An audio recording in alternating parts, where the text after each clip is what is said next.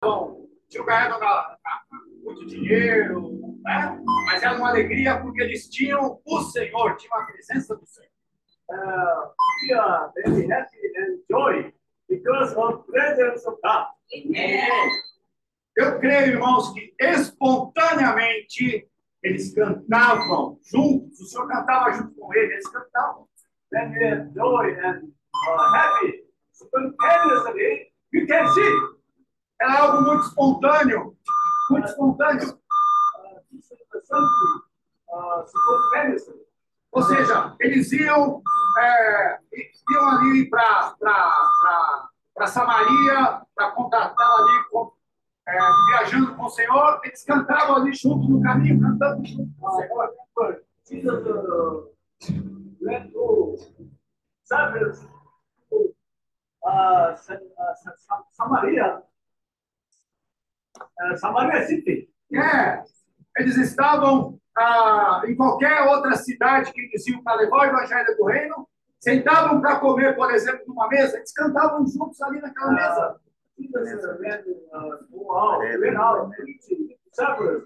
On the way, even though men uh, eating, worshiping together, Nós viajamos, uh, nós viajamos sinned. Nós Uh, viajamos, Desculpa, Paulo. nós viajamos muito, né? Então, é, com alguns irmãos eu percebo isso, irmãos sentam e começam a cantar, bater na mesa, assim, onde estão? Uma vez, começa a cantar hino, cantar junto. Isso é muito bom, irmão.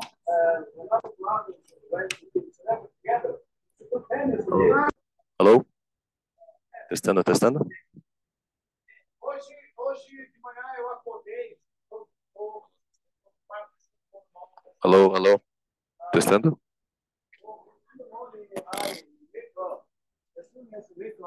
I uh, have uh, I uh, have uh, sleep with brother Shushu. Obrigado.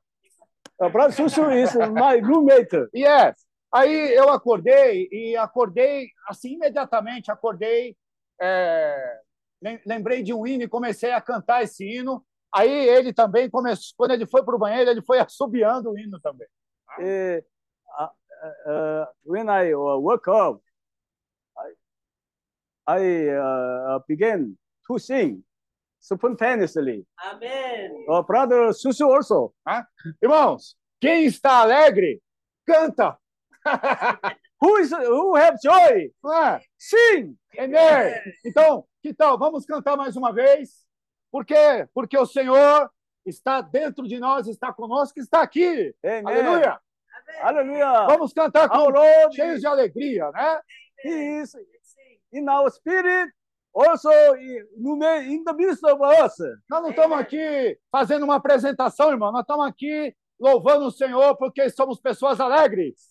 Uh, Ah, we- amém? now we are singing because of, we are very, very joy. Amém. Então vamos cantar novamente. Pastor Jerry. Oh, yeah, thank you.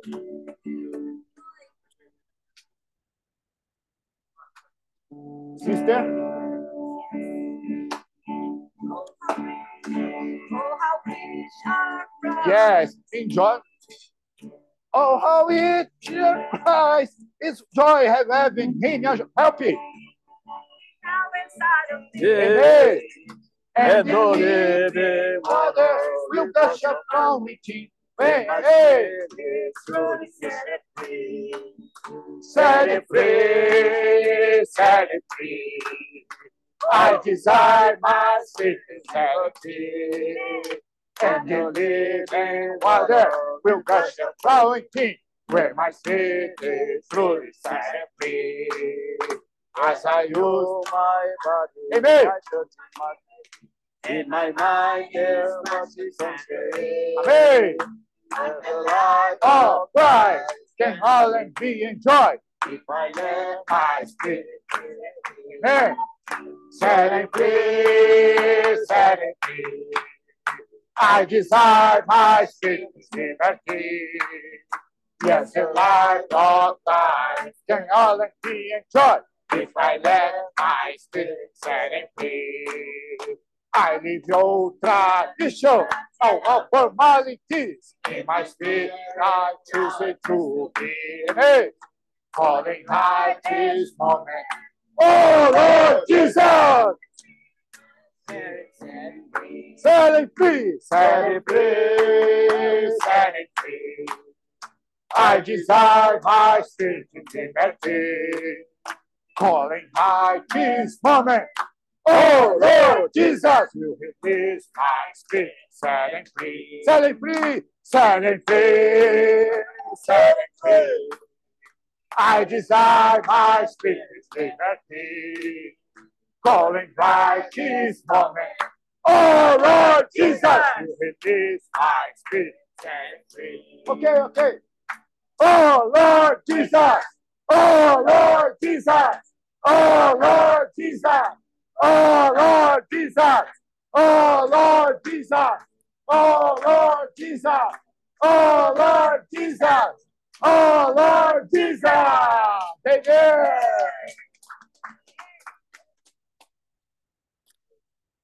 Amen. Amen. Oh Lord Jesus, amen.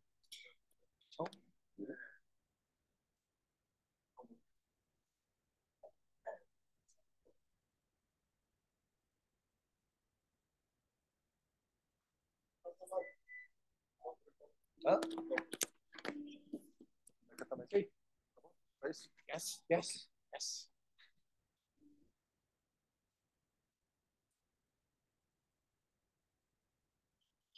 그러면 오늘 아, 우리 먼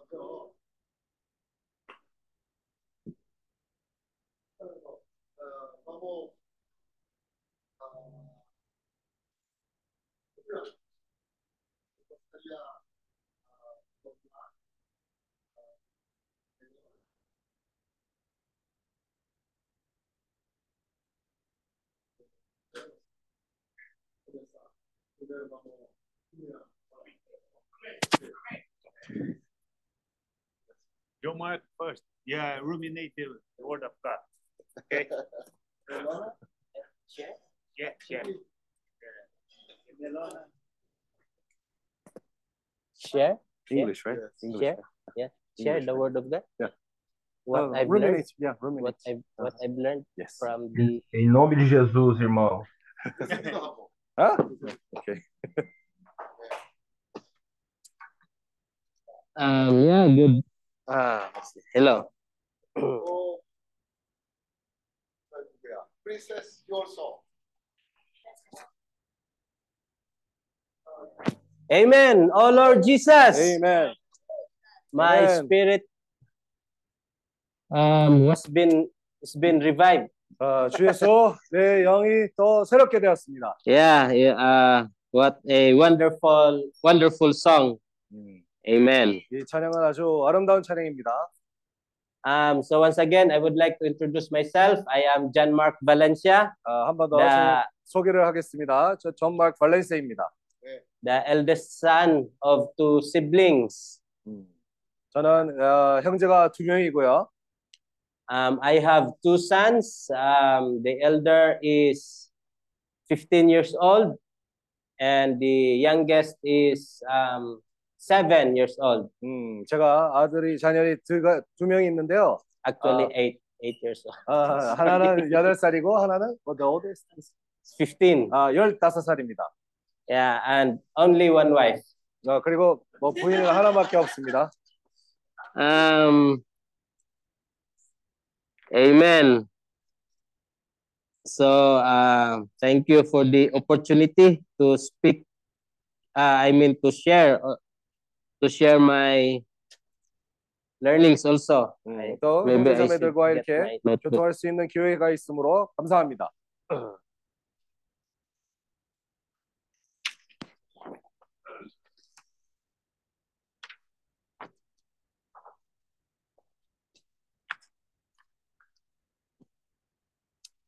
Oh Lord Jesus.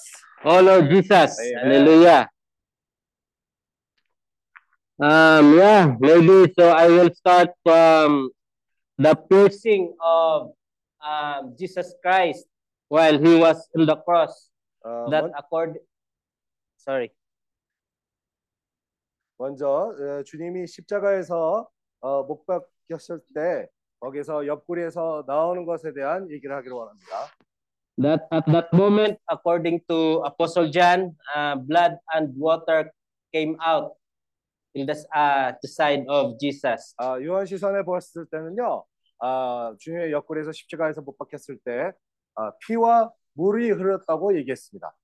So during our um, workshop, I um I slowly understand that um especially they are mentioning about the first light and the fourth light.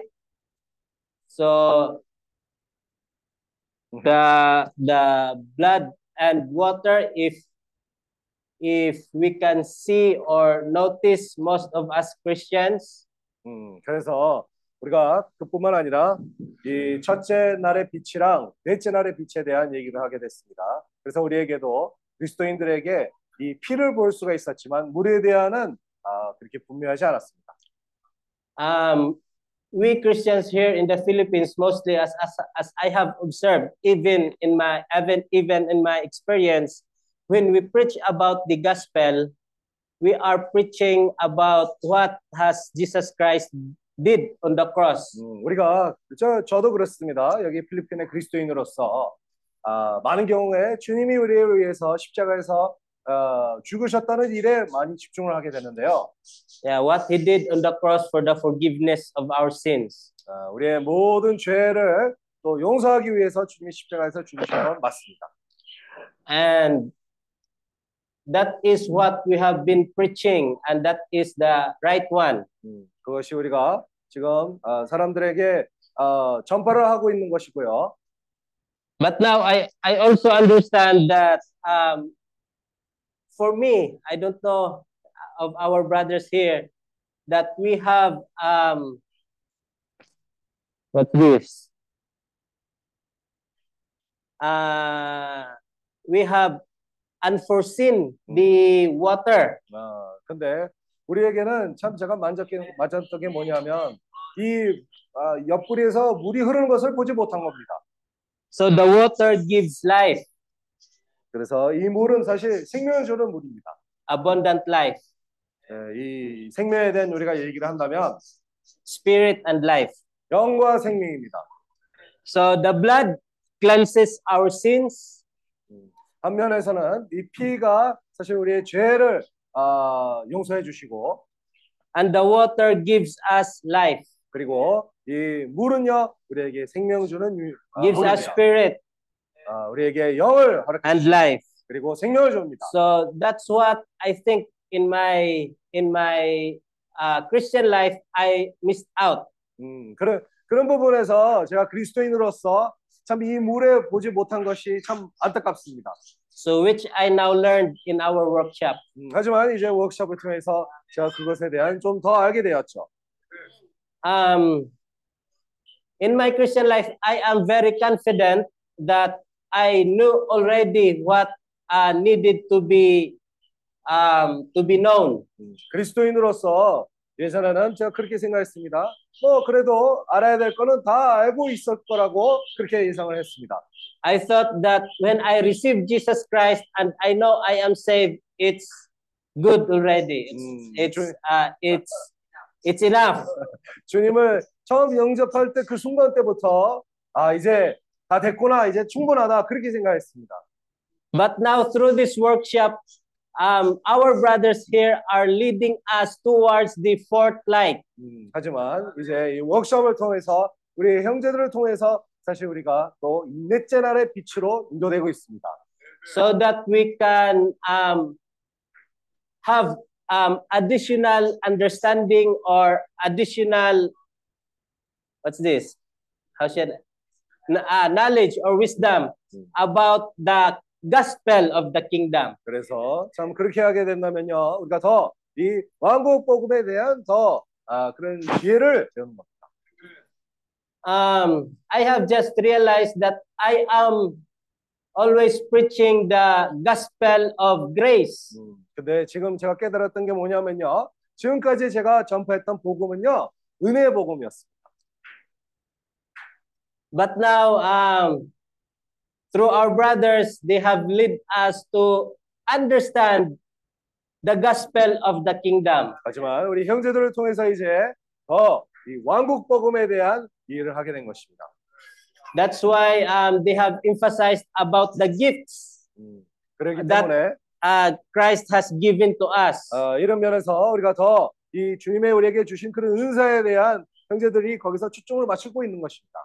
This gift um, has authority in it. 음, 이 은사들은요 거기에서 주님의 권위가 있습니다. Each gift has authority in it. 이 은사들마다 주님이 우리에게 주신 그런 권위가 있는 겁니다.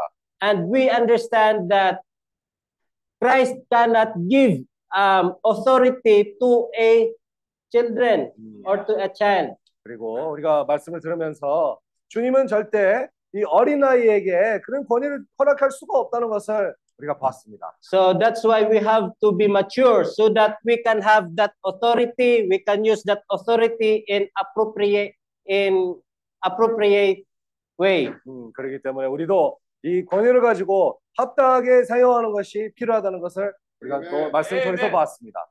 God has given us this gift to use uh, to edify the body of Christ. 아, 주님은 우리에게 그런 은사를 주셨고 이 은사는 사실 주님의 몸을 아, 건축하기 위해서 허락해 주신 은사입니다. To equip to equip the saints, 또 형제들 아, 온전케 하기 위해서 not for us to be proud 우리가 그 은사를 가지고 to 또, use on our own might, 어, 자아가 높아지고 우리가 원하는 대로 그 아, 은사를 사용하는 것이 그것이 아닙니다. But um, to unify the body of Christ so that we can work together, we can work in unity. 하지만 그 목표는요, 우리가 다들 함께 한 몸으로 또한한 몸으로 움직일 수 있기 위해서 주님이 허락해 주신 은사입니다. So the gospel of the kingdom is um, cannot be attained if we don't work in unity. 이 왕국 복음도요, 우리가 함께 움직이지 못한다면요, 그것이 어, 전진할 수가 없습니다. So um, yeah, so that's what I um um slowly learn uh slowly learning about our workshop. And I thank you for this opportunity uh for this um opportunity also to join. We thank for uh our brothers who really came from uh very far away um just to um share also 음, um, the gospel of the kingdom. 그래서 우리 멀리서 오는 그런 형제 자매들을 위해서도 참 주님께 감사합니다. 이 왕국 복음의 말씀을 우리에게 전할 수 있기 위해 여기까지 온 겁니다. Amen. Honestly, at first, um, when I am uh, hearing their um, sharing in the Zoom, um, I said to myself, "This is what we are always been hearing." 음, 근데 처음 제가 우리 형제 자매들 그런 줌 집회를 참석했을 때 아니 이거는 우리가 벌써 매일같이 듣고 있는 그런 말씀인데 그렇게 생각했는데요. and I I I said to myself that what's what's new about this? 어, 이 말씀이 뭐가 그렇게 다를까 그렇게까지 생각했습니다. Why should we take time on hearing such like this that we've we've know already such thing like this? 음, 우리가 벌써 알고 있는 말씀 또 다시 듣는 어, 왜 그런 이유가 있냐 아, 생각했습니다. That is because if we do not um, open ourselves and let um, deny ourselves and actually um, sorry to say but you know we become really arrogant sometimes we uh, unconsciously that we don't open ourselves to other um, words of Christ 음, 그래서 그런 상황에서 자 우리가 주님에게 마음을 열지 못하면요, 아 우리가 아, 이 자아가 자꾸 높아지고 주님으로부터 오는 그런 말씀을 우리가 받아들이지 못합니다. So that's why sometimes um, we can't really understand what they were um, trying to share because um, we already closed our doors. 그래서 처음에는 형제들이 교통하자는 그런 말씀을 잘 받아들이지 못했습니다. 왜냐하면 우리의 마음에서부터 그것을 아, 받아들이지 못하고 마음을 않았기 때문에 그렇습니다. But uh, for us, especially Filipinos, um, if we'll just try to um, open and you know um, humble ourselves and and try to listen to the message, then we can understand because I believe um, it's God's um, will also it's God's way for us to understand His word. 음, 그래서 참 우리 필리핀 사람으로서도요. 아, 중요한 것은 우리가 또 겸손해져야 될 필요가 있고 주님의 말씀을 받아들이는 데서 합당한 태도를 취해야 주님의 뜻과 주님의 말씀에 합당하게 우리가 받아들일 수 있고 이해할 수가 있을 것입니다. Thank you very much and good morning once 아, again. 감사합니다. 좋은 아침입니다. I'm sorry. sorry. Everyone forgets. I think you already speak a lot. 음, 아, 벌써 많이 얘기를 한 것 같습니다. So yeah, good morning. I am Maylona, brother of uh, John Mark Valencia. 아, 자, 어, 좋은 아침입니다. 저는 어, Ay, sorry, sister. Oh. 저는 저는 정말 관레이스의 동생입니다. 여동생입니다. I'm nervous, that's why. 긴장해서 좀 아, 봐주세요. Uh, uh, my my two brothers, ay, two brothers, and I'm the Uh, sister. 자, Okay. 여기, 아, 두 형제가 여기 같이 모여 있습니다. So yeah, maybe I will share something about how we also ruminate the word of God with my two brothers. 음, 저도 사실 이 두 형제들과 어떻게 주님의 말씀을 되새김질을 하는지에 대한 잠깐 교통하기를 원해요. uh, we rem- I, uh, there are times that after the ruminating the word here, we also have short rumination. 음, 어, 어떤 경우에 여기에서도 되새김질하고 나중에 우리가 아, 아, 따로 우리가 되새김질하는 경우도 있습니다. with my two brothers just to make sure that our hearts are united. 음, 왜냐하면 우리가 그 또 따로 그 되새김질을 하는 이유는요. 우리의 마음이 하나라는 것을 확인하기 위해서 하는 겁니다. Mm. So, and we re- really realized that, I, me personally, I realized that I have so much pride in my heart. 음, 저도 근데 제가 느꼈던 게 뭐냐면요. 아, 내 마음 속에서 이게 자로 가득 차 있다는 것을 보았습니다. Uh, I felt like the Lord has been slapping me with the truth.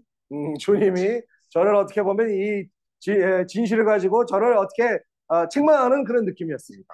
And um, I was saying, I was telling to myself that for many years I've been already in mission or like following God, even have a lot of disciples. 음, 근데 저도 또 그렇게 생각했습니다. 오랫동안 벌써 주님을 섬기고 있었고 어떻게 어, 어떻게 보면 제자까지도 있는 그런 상태였었어요. As what my brother mentioned earlier, that we kept talking about the blood of Christ or Jesus Christ eh, died on the cross. 음, 그래서 우리 어, 어, 오빠가 얘기했던 것처럼 오랫동안 이 주님의 피에 대한 사람들에게 그 복음을 전파하고는 있었습니다.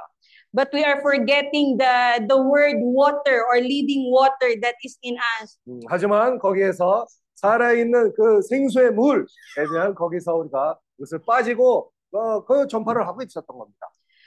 Honestly, every time uh, we have ruminate, uh, ruminations or we are studying the word, it also boosts myself to really study and really read the word. 음, 그래서 우리가 되새김질 할 때마다 사실 야, 내가 더 말씀을 읽어야 되겠다, 더 말씀으로 깊이 들어가야 된다라는 그런 경외를 받습니다. So last night, Brother Paul sent me, I sent us all the scriptures or verses in the messenger. 음, 어제 사실 성령제님이 우리에게 그 지금까지 우리가 읽어왔던 그 모든 성경 구절을 우리한테 보냈어요. So I read it again 어, 거기에서 제가 한 번 더 읽었습니다. because I believe that ruminating the word is always reading it over and over again. 음, 저도 생각하기로는 이 되새김질을 한다는 것은 주의 말씀을 한 번 읽는 것이 아니라 지속적으로 몇 번씩이나 읽는 것이 그게 또 And that- 되새김질이 된다고 봤습니다. And that's when we will be able to really understand the truth. 아, 그렇게 해야 참 그 진리가 뭔지를 우리가 그때 볼 수가 있을 것입니다.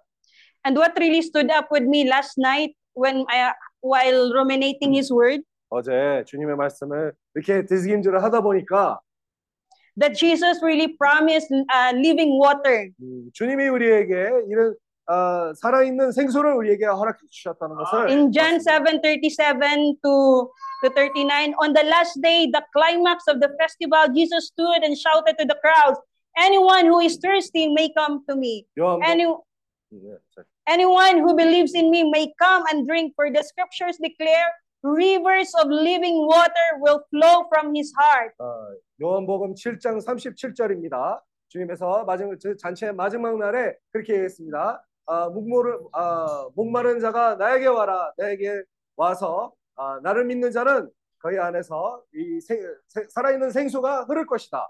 When he said living water, he was speaking of the Spirit who would be given to everyone believing in him. 이 생명의 생수에 대한 얘기를 했을 때 그것은 어, 성령을 예표를 하고 있었습니다. 그 성령 각 사람에게 주어질 아, 그 말을 한 것입니다.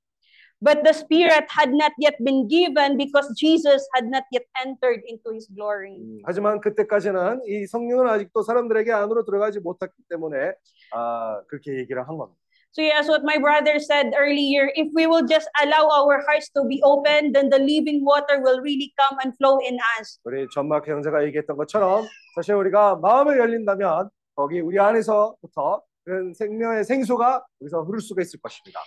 It's really, uh, personally, it was really a challenge for me to to understand uh, the the workshop 어, 사실 처음에는 이 워크숍의 내용을 이해하기 참 어려움이 있었습니다. But as I was having rumination with my two brothers, we just really allowed God to open our hearts and understand what is this rumination and uh, really digging in His Word. 하지만 우리 형제들이 이렇게 계속 제 형제들끼리도 이렇게 말씀을 되새김질을 하다 보니까 우리 주님의 뜻이 뭔지를 조금씩 더 이해를 할 수가 있었던 겁니다. Sometimes, as Christians, we've been hearing it over and over again to study His Word. 음, 아, 어떤 경우에는 우리가 지속적으로 주님의 말씀을 공부해야 된다는 그런 말씀을 듣는데 But ruminating His Word is really different than studying. 근데 공부하는 것이 되새김질하는 거랑 다릅니다. 아멘. Ruminating is really something that you will allow the Word to run in your life. 어, 사실 되새김질을 한다는 것은 주님의 말씀이 우리의 인생 안에서 아, 생, 어, 생활 가운데에서 역사하시는 것을 허락하는 겁니다. And your character will be changed. 그렇게 할 때 우리의 태도도 우리의 상, 참 상태도 변화가 될 것이고요. 아멘. I always said this to my two brothers that I always see our brothers in in, in international that always smiling. 음, 근데 제가 이, 이- 우리 형제들끼리 이렇게 모였을 때 제가 그렇게 얘기했습니다. 아, 외국에서 오는 형제들 보면요. 항상 막 환하게 웃는 모습만 보입니다. Because the glory of God in is, is in them as they kept on ruminating the word of God. 그게 왜냐? 우리 형제들이 그런 말씀을 지속적으로 되새김질을 하- 했기 때문에 주님의 영광이 거기에서 우리 형제를 통해서 표현되는 것입니다. Yeah. Uh, just this morning, um, we are rushing because the van is already waiting outside. 우리가 오늘 아침에도 이 벤이 벌써 어, 왔다는 것을 듣고 우리가 서둘렀습니다. But the elevator is so long. 아 근데 이 그 It was traffic. 이, 이 엘리베이터가 밀렸습니다. 처음으로 이게 엘리베이터 밀렸다고 얘기할 수 있습니다. I got irritated already. 아, 아, 제가 처음 아침부터 이거 화가 나더라고요. And then I was thinking, if there's Jesus in me, I need to be uh, uh, patient. 아, 주님이 내 안에서 거하신다면 내가 더 인내를 가져야 된다. 내가 더 참을성을 가져야 된다라는 그런 생각을 한 겁니다. Thanking the Lord that I ruminated His word last night, so it reminds me to be calm. 어, 아, 어제 예, 이뭐 주님의 말씀을 되새김질했는데 오늘부터 제가 그거를 아, 참을성을 거기서 표현해야 되죠. So yeah, if we will really ruminate in His word, you will not easily get uh, irritated. If you will be irritated, you will be reminded to respond in an opposite spirit. 아, 주님의 말씀을 우리가 되새김질한다면 아, 너무 쉽게 그렇게 막 아, 화를 나고 뭐 그러지 않을 것입니다. 화가 나게 된다면요. 그 말씀을 통해서 우리가 또 주님에게 돌이킬 수 있는 그런 환경이 되는 겁니다. So instead of getting angry or upset, just call on the name of the Lord. Oh Lord Jesus! 그래서 아, 우리가 화가 난다면 또 이게 버럭하게 된다면요. 단지 주님의 이름을 부르세요. 어, 주 예수. And anger will be gone, and you will it will be uh, changed with smile in your face. 거기에서 이 화도 다 풀릴 것이고요. 이 환한 그런 모습으로 미소 질 것입니다. So yeah, thanking the Lord for this workshop. This is really uh, enlightening our soul and our mind and giving us more uh, understanding of how to really ruminate in His Word. 참 주님의 말씀을 들으면서 우리가 또 이 말씀을 되새김질을 어떻게 해야 될지를 더 자세하게 우리가 배우고 있습니다. I was just talking with my two brothers, realizing that we are still in the first light. 우리가 이 사실 형제 서로 우리가 모여서 교통을 하고 있었는데요. 아직 우리는 이 첫째 날의 빛에 머물고 있었다는 것을 그 사실을 깨달았습니다. We are so prideful already that we know God for many years. 우리가 오랫동안 벌써 이 자부심 벌써 생겼습니다. 아, 넌저 벌써 주님 오랫동안 안다. But realizing that we are still in the first light and there's still so much uh, uh, light that we need to understand, and glory will really come inside in us. 하지만 아직 우리에게 이런 넷째 날의 빛이 부족하다는 것을 보게 되었고 우리가 주님의 머물 때에 거기에서 주님이 더 우리에게 공급을 해주실 것입니다. So yeah, just to conclude this and bring encouragement to everyone, let's not stop ruminating the word of God until He comes back. 그래서 우리 형제들 아, 마, 마음 어, 마음 서리지 마세요. 거기에서 우리가 주님이 오실 때까지 우리 이 말씀을 되새김질을 합시다. Amen. 아멘. I think I need to stay here for Okay. translation. I, I think for English, sorry, because Oh yeah, yeah, yeah. Sorry. Yeah, okay. So microphone here. I'll translate on the silence. okay, okay. Uh, good morning, everyone. Uh, Good morning. Hallelujah. Uh, praise the Lord. Amen. Lord. Uh, I, introdu- I introduce also my name. Yeah. uh, I'm Henry Valencia from Ah. Cagayan de Oro City. 저는 헤니 발렌스입니다. 카가얀데오로 시티에서 아. 헤니 발렌스입니다. My Michael's father is my oldest brother. Thank you. 존 마이클 아버지가 우리 형이었습니다. Uh. I will try my best to speak in Tagalog. Uh, I have uh, uh, niece to translate for me. 아, 우리 또 타갈로그로 최대한 이렇게 타갈로그로 대화하겠습니다. mm, to me. And my mentor also about Jesus. So, kaya nandito ako ngayon dahil sa ah, pag-ibig ko kay Jesus. I am here because of my love to God. 음, 저는 여기에 주님을 사랑하기 때문에 여기 와 있습니다. At mahal ko ang kanyang mga anak na nandito ngayon. And I love all the people who are here. Ah, 그리고 여기 있는 모든 형제자매들을 사랑합니다. and beautiful. 아주 아름답습니다. and sister. Uh, Lilith. Hallelujah. Ah, hindi ko akalain mga kapatid.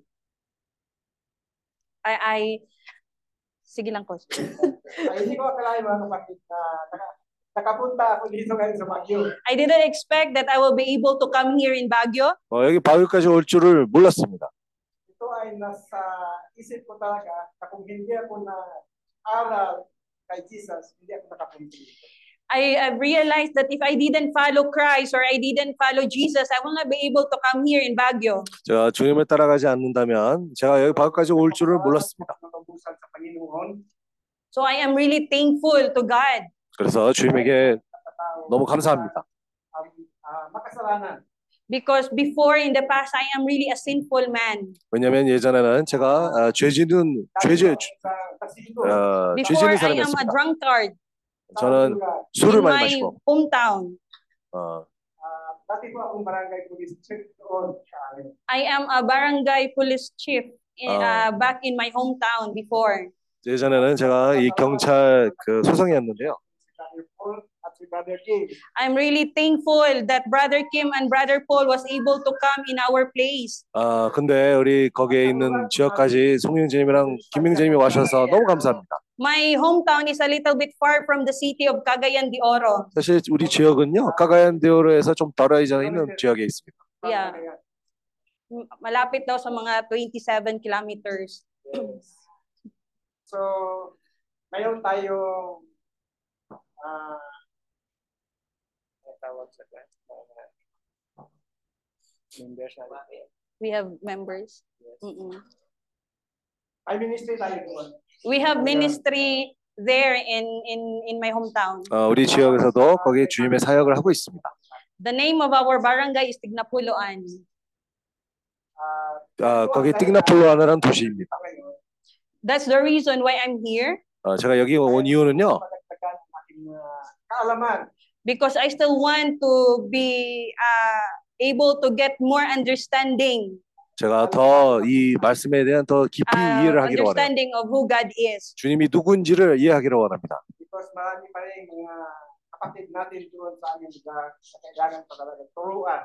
Because there's still a lot of uh, brothers and sisters that really need to to to understand more His word back in my hometown. 우리 형제자매들도 거기 지역에서 주님에 대한 더 알아야 될 필요가 있기 때문에 그런 부담도 가지고 있습니다. I'm also thankful for all the brothers of, uh, and sisters of Brother Paul and Brother Kim who are here right now. 어, 참 여기 김용재 또 송윤재 다들 이렇게 모여 주셔서 어, 너무 많은 것을 배우고 있습니다. Also, those people who are joining in Zoom. 그리고 줌으로 또 참석하는 사람들도 있습니다. I don't have anything to say, but really thank you. 또 감사한 말 말고는 또 다른 말이 Here. 없습니다.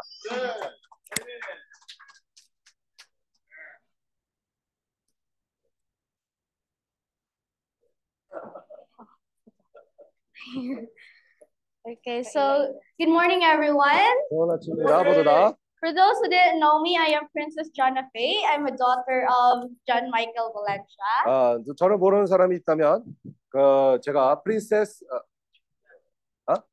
자나 페이, 자나 페이. 아, 전 마이클 딸입니다. Okay, um, for today, I'm gonna share with you some of my life experiences. 아, 잠깐 제가 이 인생의 체험에 대한 잠깐 교통하기를 원합니다. As a daughter of pastor, 이 목사의 자녀로서 and how God has worked into my life. 그리고 주님의 제 인생에서 어떻게 역사하는 그런 손길을 아, 그 체험에 대한 잠깐 교통하기를 원합니다. As a daughter of missionary, my parents always go to places. 음, 예. 또 어, 선교사의 딸로서 우리 부모는 항상 여기저기 여행을 갑니다. So by that, it really taught me to be flexible in all the situations. 어, 그래서 모든 상황에서 저도 이렇게 하- 쉽게 적응하는 그런 성격을 가진 사람입니다. Because when we go to places, new places, I meet new people, new community, and new environment. 어, 왜냐하면 새로운 데 가게 되면요, 새로운 사람을 만나게 되, 고또 새로운 환경들 거기서 또 어, 살게 되는 겁니다. But then there comes a time that I don't want to meet new people again. I knew so many people already. 어, 이제까지는 아 나는 더 이상 사람, 새로운 사람을 만나는 것이 좀 힘들다 그렇게 생각할 수 있습니다. I can't remember some of their names anymore. 어, 그래서 너 너희 항상 새로운 사람들 만나니까 이 이름도 잘 배우지 못하고 그랬어요. So that is when the time comes where I really ask God, 음, 그런 상황에서도 제가 주님에게 뭐 물어볼 때도 있었습니다. why do we keep moving? 음, 우리가 왜 계속 여기서 저기 이렇게 움직이고 그렇습니까? Why 또 can't we just 그렇습니까? why can't we just stay in one place where my friends are? 어, 왜 제가 한 군데에서만 이렇게 제 친구 있는 데에서 거기서 계속 있으면 안 됩니까? I can't even have a long-term friends because I'm always leaving. 어, 저도 이렇게 친구 사귀는데도 이렇게 오랫동안 사귀지도 못하는 그런 환경 때문에 문제가 있습니다. But then in those in those doubtful times, the Lord has spoken to me. 하지만 그렇게 의문을 가질 때 그 순간마저도 주님이 저에게 말씀하십니다. This is one of my life verse in Jeremiah 29:11. 아, For I, 예레미야 어? Jeremiah 29:11. 29, 11. 11, yeah. 아, 29장 예레미야서 29장 11절. For I know the plans I have for you, 내가 나, 너희에게 준비한 계획이 있다. plans to prosper you and not to harm you. 아, 또 구, 어, 부여하게 또 축복하기 위해 그런 어, 계획들이 있다. Plans to give you hope and a future. 또 이 앞으로도 소망을 가질 수 있는 그런 어, 계획들이 있다. So every time that I'm always doubtful of what will happen next, um, are I am I gonna um, am I gonna live into another environment and not be comfortable there anymore? 음, 그래서 어떤 환경에서 또 어떻게 저거 하려다가 또 딴 데로 이사 가잖아요. But when I always remember this verse, it really gives me hope to trust God. 아, 이 구절을 보면서 참 떠오릅니다. 주님이 저에게 그런 소망을 주시고 아, 주님이 약속하신 그런 계획이 있다는 것을 또 떠오르게 되는 겁니다. To trust Him and His plans for my life. 음, 주님의 저희의 인생에서 그런 계획이 있다는 것을 그것을 아, 제가 조금씩 더 믿는 것을 배우고 있습니다.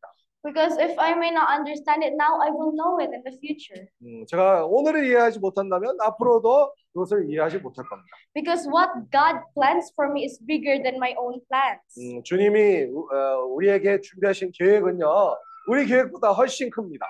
Yeah, that is one of my life verse. But when I joined this workshop, I learned another thing. 어, 근데 뭐 지금까지 제가 인생의 체험이었는데요. 근데 이 워크숍을 참석하니까 또 다른 새로운 것을 배우게 됐어요. I learned more things to encourage me and to strengthen me. 어, 사실 거기에서 저를 더 격려해 주는 그런 말씀을 들었습니다. It is calling upon the name of the Lord. 어, 그것은 주님의 이름을 부르는 것입니다.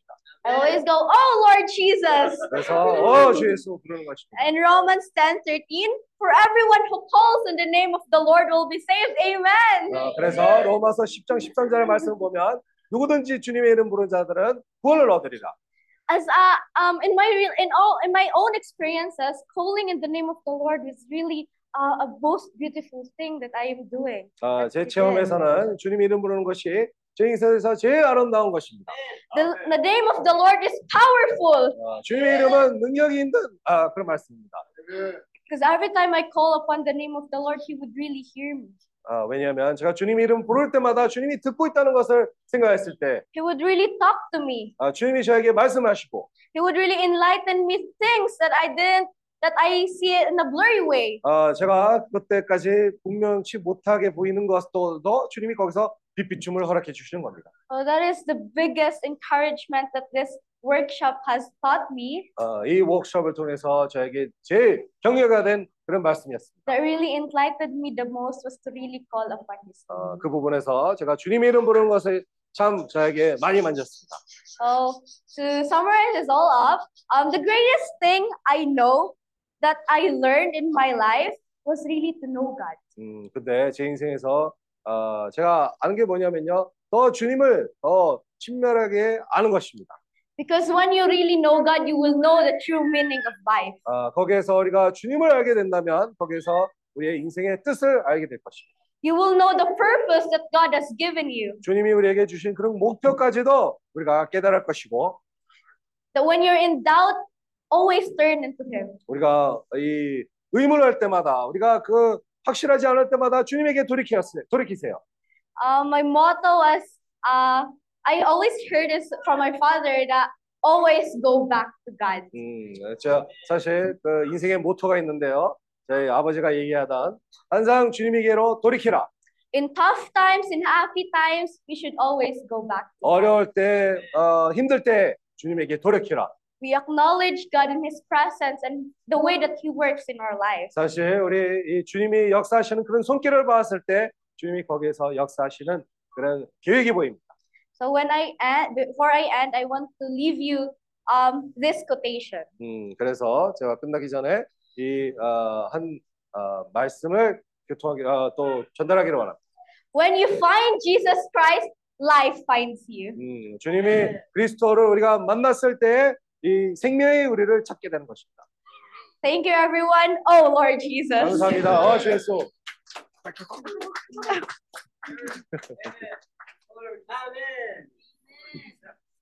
Oh Lord Jesus. Oh Lord Jesus. Amen.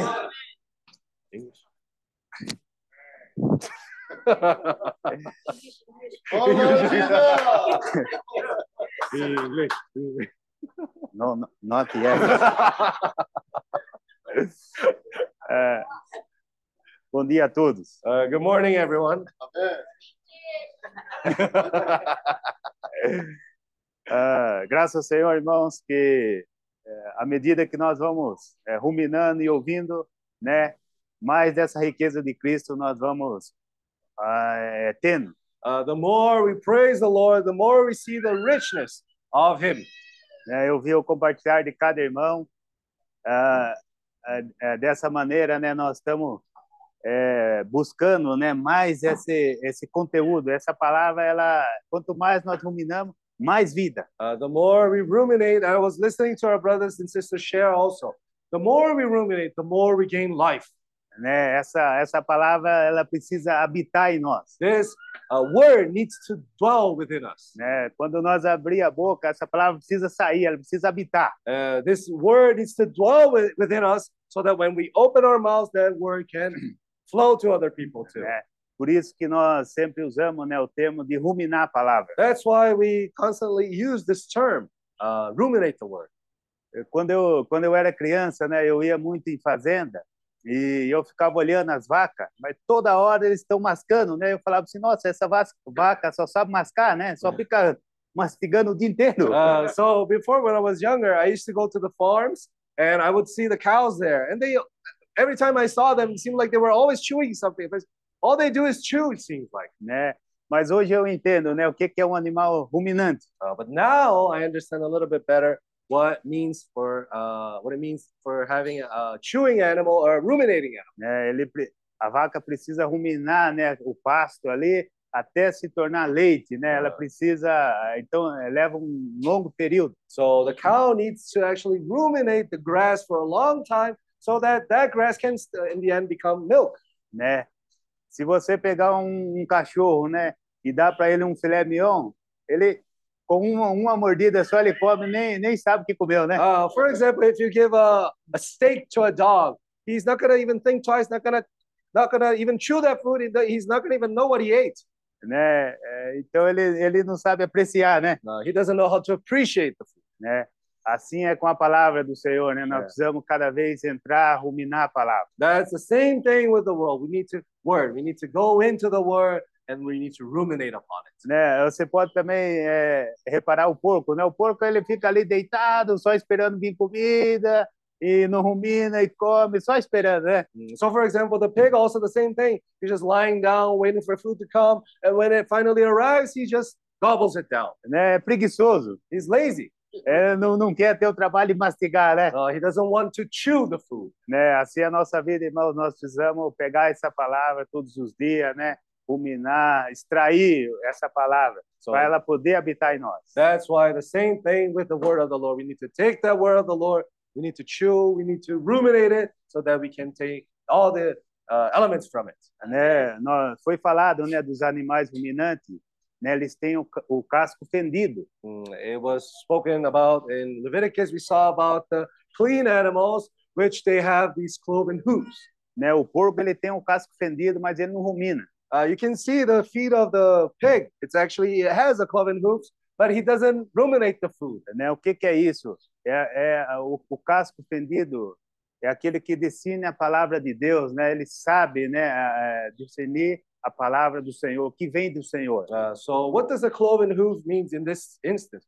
It means that uh, it has the discernment to understand what the word of the Lord is. né? Então isso é importante nós definirmos, né, o que vem do Senhor, That's why it's important for us to know what comes from the Lord and what does not come from the Lord. né?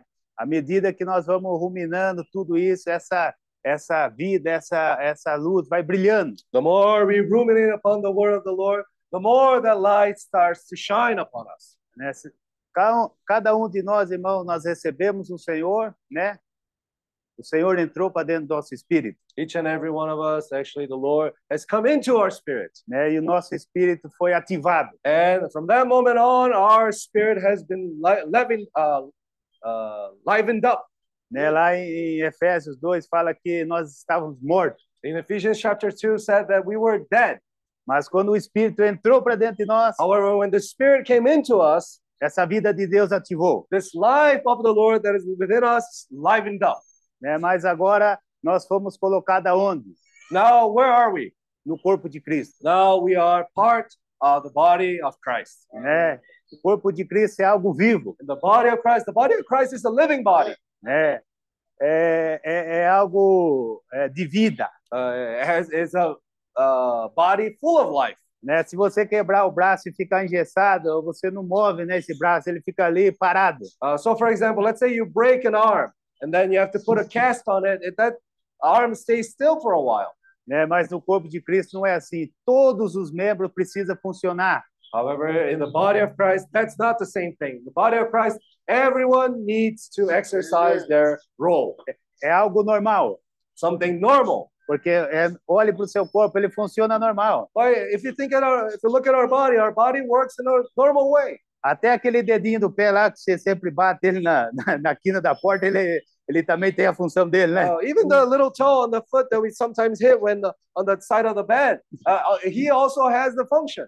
né? Cada membro tem uma função. Uh, each member has a function. Né? Ah, o Senhor ele deu, né, para nós apóstolo, né, evangelista, pastores, mestre, The Lord gave us apostles, prophets, evangelists, and uh, teachers and uh, pastors. né, para ajudar cada membro a crescer em vida. Why? For the purpose of helping every brother and sisters to grow in life. Cada membro precisa chegar, né, nesse conhecimento de Cristo. Every member needs to reach that knowledge of Christ. Né? Cada membro tem pelo menos um dom, Every um, member of um the body, talento, every member of the body of Christ has at least one talent. né? Nós precisamos negociar, Uh, we need to multiply it. né? Então é, é por isso o Senhor deu esses, esse- essas pessoas, essas pessoas ele vem como por crescimento de vida, That's why we see how do the people uh, go move forward? It's through this growth in life. né? Para você ser um apóstolo, ser enviado pelo Senhor, você precisa ser alguém experimentado na vida de Deus, Uh, so for us to be useful for someone to the Lord, we also need to have experience with the Lord. né? Alguém crescido, Uh, someone who has this growth in life. né? Quando nós somos introduzidos no corpo de Cristo, irmãos, nós é, entramos, nós somos aquela pedra bruta ainda, né? O Senhor precisa aperfeiçoar nós, When we first receive the Lord, our condition, it's like this uh, untempered stone still. We need to be lapidated. né? Nós ainda não conseguimos servir junto com os irmãos, fica reclamando, né? Ah, esse irmão é isso, esse irmão é aquilo. Então o Senhor precisa aperfeiçoar. And even among ourselves in the church life, we sometimes complain, oh, this brother's like this, this brother's like that. So that's why we see actually the Lord needs to still perfect us. E à medida que nós somos aperfeiçoados, essa vida de Deus também cresce dentro de And the nós. more we are perfected, also this life of Christ within us starts to grow. Já não é mais aquele bebê, It is no longer a little child's life. Né? Começa a crescer e aí começa já a, amadurecer. This life starts to grow and starts to mature more and more. Esse crescimento de vida, irmãos, ele nunca para. This growth in life never ends. Até o Senhor voltar, nós temos que buscar isso, Until the Lord returns, we need to continue to seek this path. né? Cada um de nós precisamos buscar esse crescimento de Uh, vida. each and every one of us needs to seek this growth in life. Eu sempre é, tenho uma coisa comigo, né? No reino de Deus, quando o Senhor voltar, quem vai ser a nossa coroa? Uh, in the kingdom of God, this is something that I always kind of I kept it in my heart, saying, who is going to be our crown in the kingdom of God?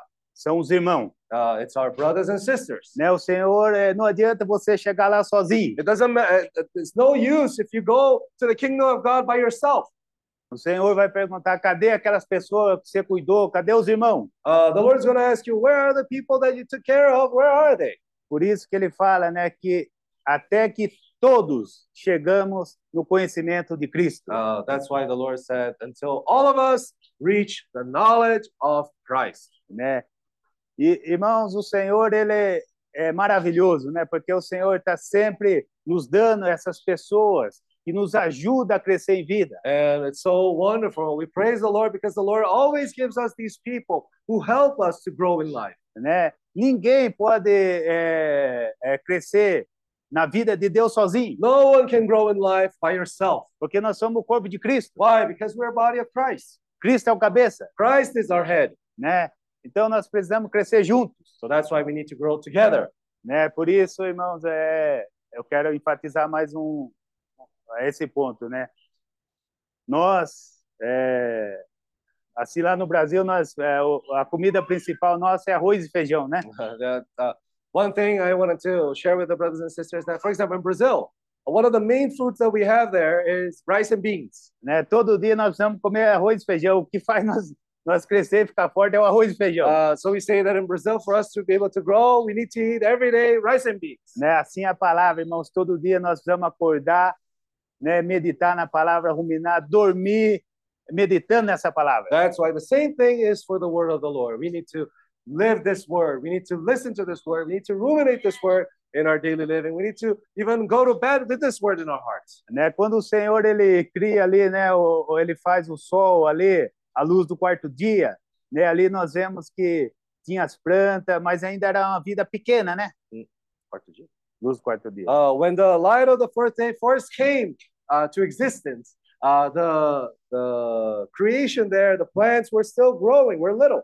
Né? Para as plantas, tudo isso crescer, precisa da luz do quarto dia. Why? Be- Because these plants, for them to be able to grow, they need this continuous light of the fourth day. Né? Por isso nós precisamos sempre, irmãos, estar na luz do quarto dia para que haja esse crescimento espiritual. That's why we need to continuously be in this light of the fourth day, so that our spiritual life can grow as well. Né?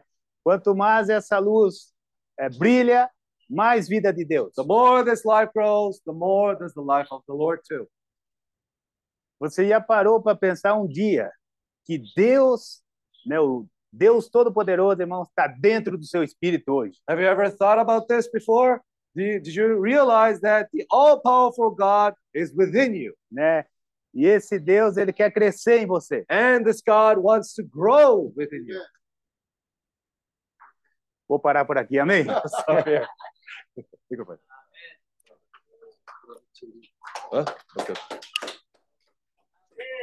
Em nome de Jesus.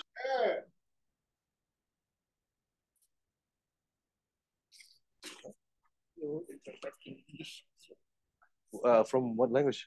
English. Are you, you Do you want me to translate in Korean? Is it okay? Yeah. Okay. Sure.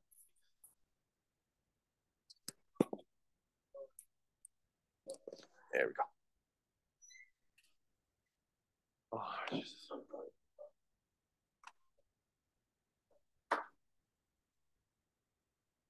Where am I? Yeah. Praise the Lord. Good morning. Amen. 좋은 아침입니다. The river of God is flowing in this place. 예, 여기에서 주님의 예, 생수의 가- 생명의 생수가 흐르고 있습니다. Amen. And it is overflowing in each one of us. 그리고 각 사람을 통해서 이 어, 집어 넘어 뛰어가고 있습니다. Uh, actually, this is today is Sunday, and uh, we have our church service here. 어, 오늘 원래 일요일 날이니까 우리가 여기에 원래 그 어, 예배를 여기서 드리잖아요, 그죠?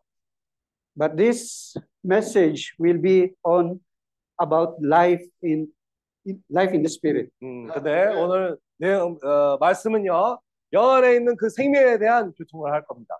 Because wherever the river of life flow, 왜냐하면 이 생명의 생수가 흐르는 곳마다 the presence of God is also in us. 어, 주님의 임재도 우리와 함께 하실 것입니다.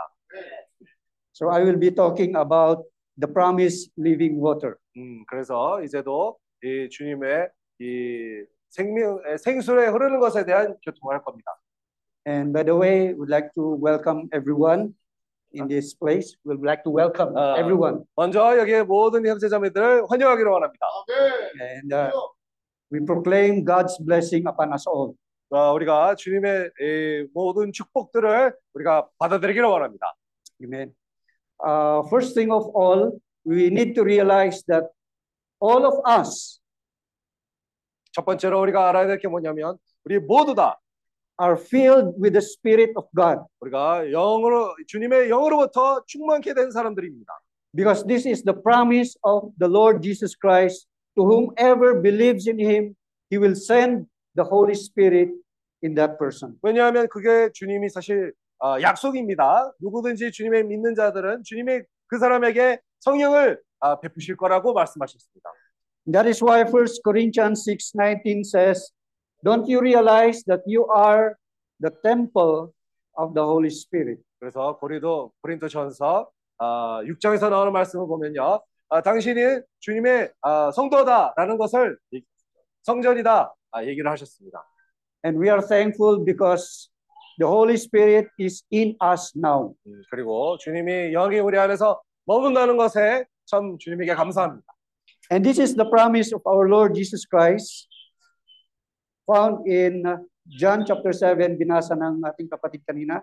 아, 요한복음 7장의 말씀을 보면 우리가 주님의 축복을 보게 됩니다. John chapter 7, verse 37 hanggang 38. 요한복음 7장 37절, 10, 37절, 38절. And let me read. On the last day, the climax of the festival, Jesus stood and shouted to the crowd, Anyone who is thirsty may come to me. Anyone who believes in me may come and drink. For the scripture declares, rivers of living water will flow from his heart. 어, 37절부터입니다. 명절 끝날 아, 곧 끝날에 예수께서 서서 외쳐 가라사대 누구든지 목마른 거든 내게로 와서 마시라. 나를 믿는 자는 성령의 이름과 같이 그 배에서 생수의 강이 흘러나리라 하시니. So what does the Holy Spirit or what does flowing water will do in our life? 그래서 이 성령의 이 생수의 강이 흐를 때 우리에게 어떤 영향이 있습니까? The first thing that the Holy Spirit does in our life when it flows 첫 번째는요. 그것이 처음 흘렀을 때 어떤 영향이 있습니까? is that the Holy Spirit will cleanse us from all unrighteousness. 먼저 주님이 우리의 마음 속에서부터 그 의- 의롭지 않은 것으로부터 우리를 아, 씻어냅니다. That is found in First Peter. If you open with me in First Peter, chapter one, First Peter chapter one, verse two. 베드로전서 1장 2절에서 우리가 함께 볼 수 있습니다.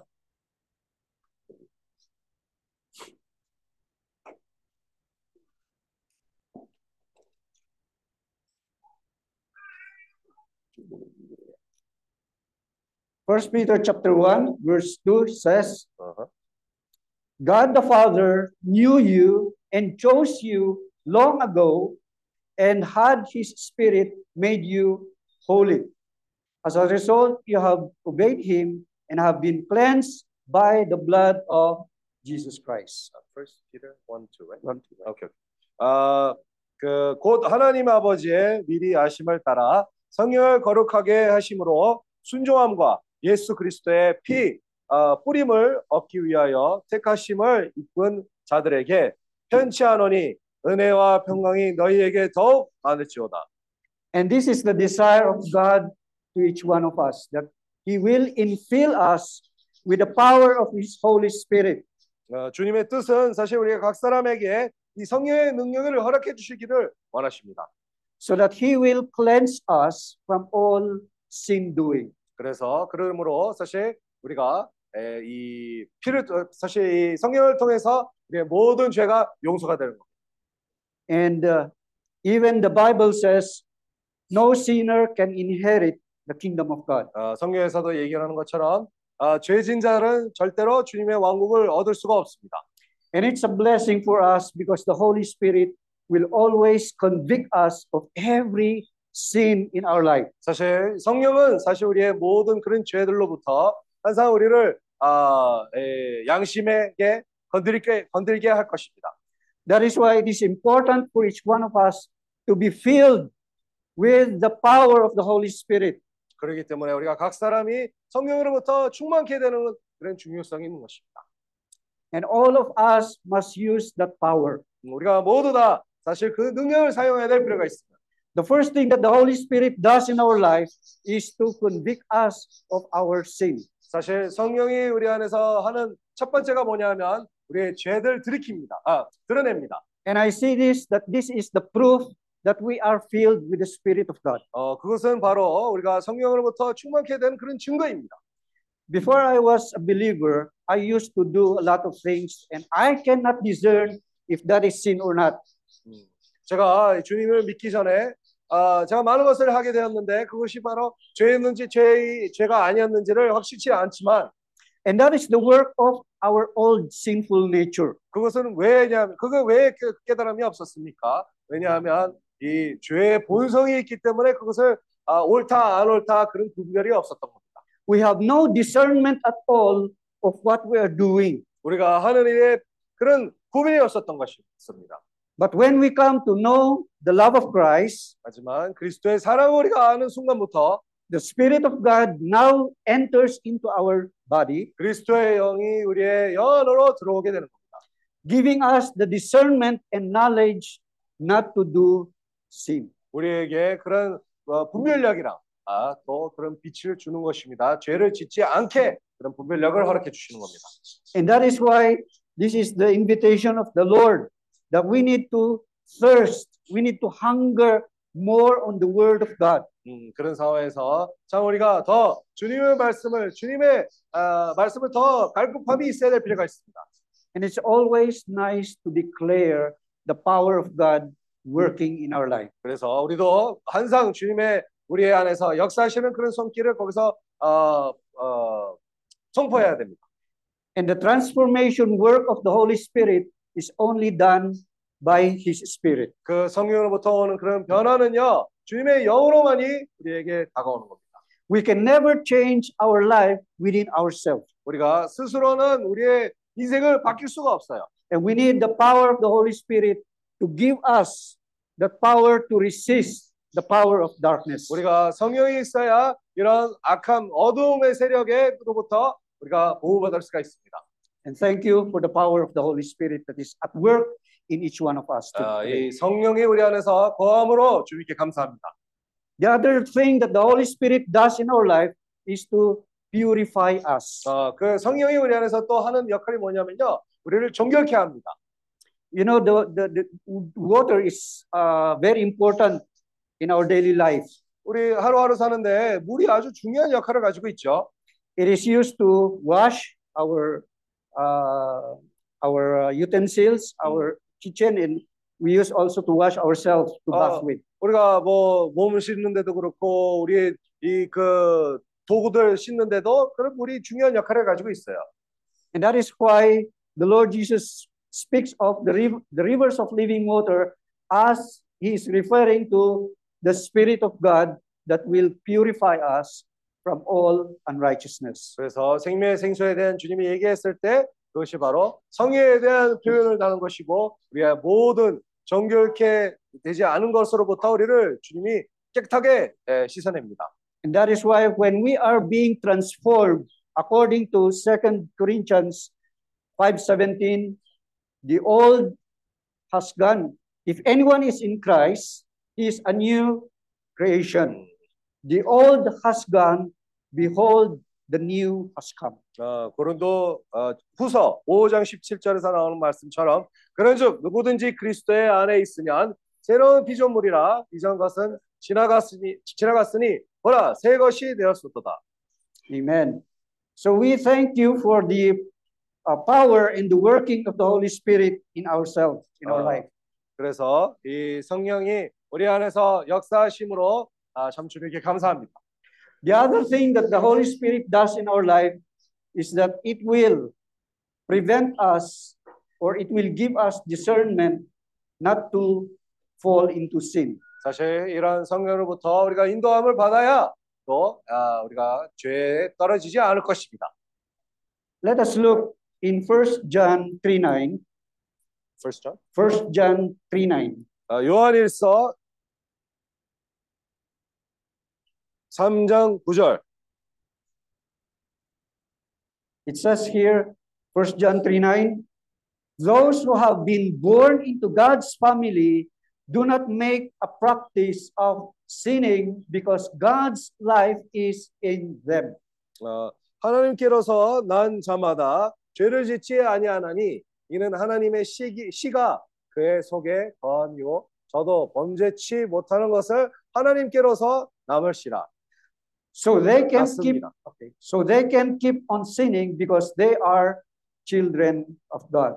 많은 사람들이 이 죄를 짓는 것은 주님의 자녀들로서 죄를 짓게 되는데 So this is our heritage as Christians in the Lord. 음, 우리가 사실 이 그리스도인들로서 이 땅에서 살면서 아, 우리가 그런 유혹을 받게 된 것입니다. In this world, we are different from this world 우리가 이 세상으로부터 다르게 사는 것입니다.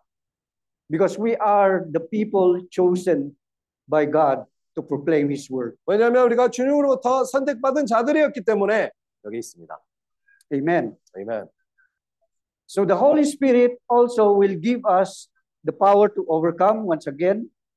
Uh, in Acts 1:8, 성령으로 말미암아 1:8, 우리가 또 이 죄를 어, 이길 수 있는 그런 능력을 받게 되는 것입니다. Acts 1 8 says,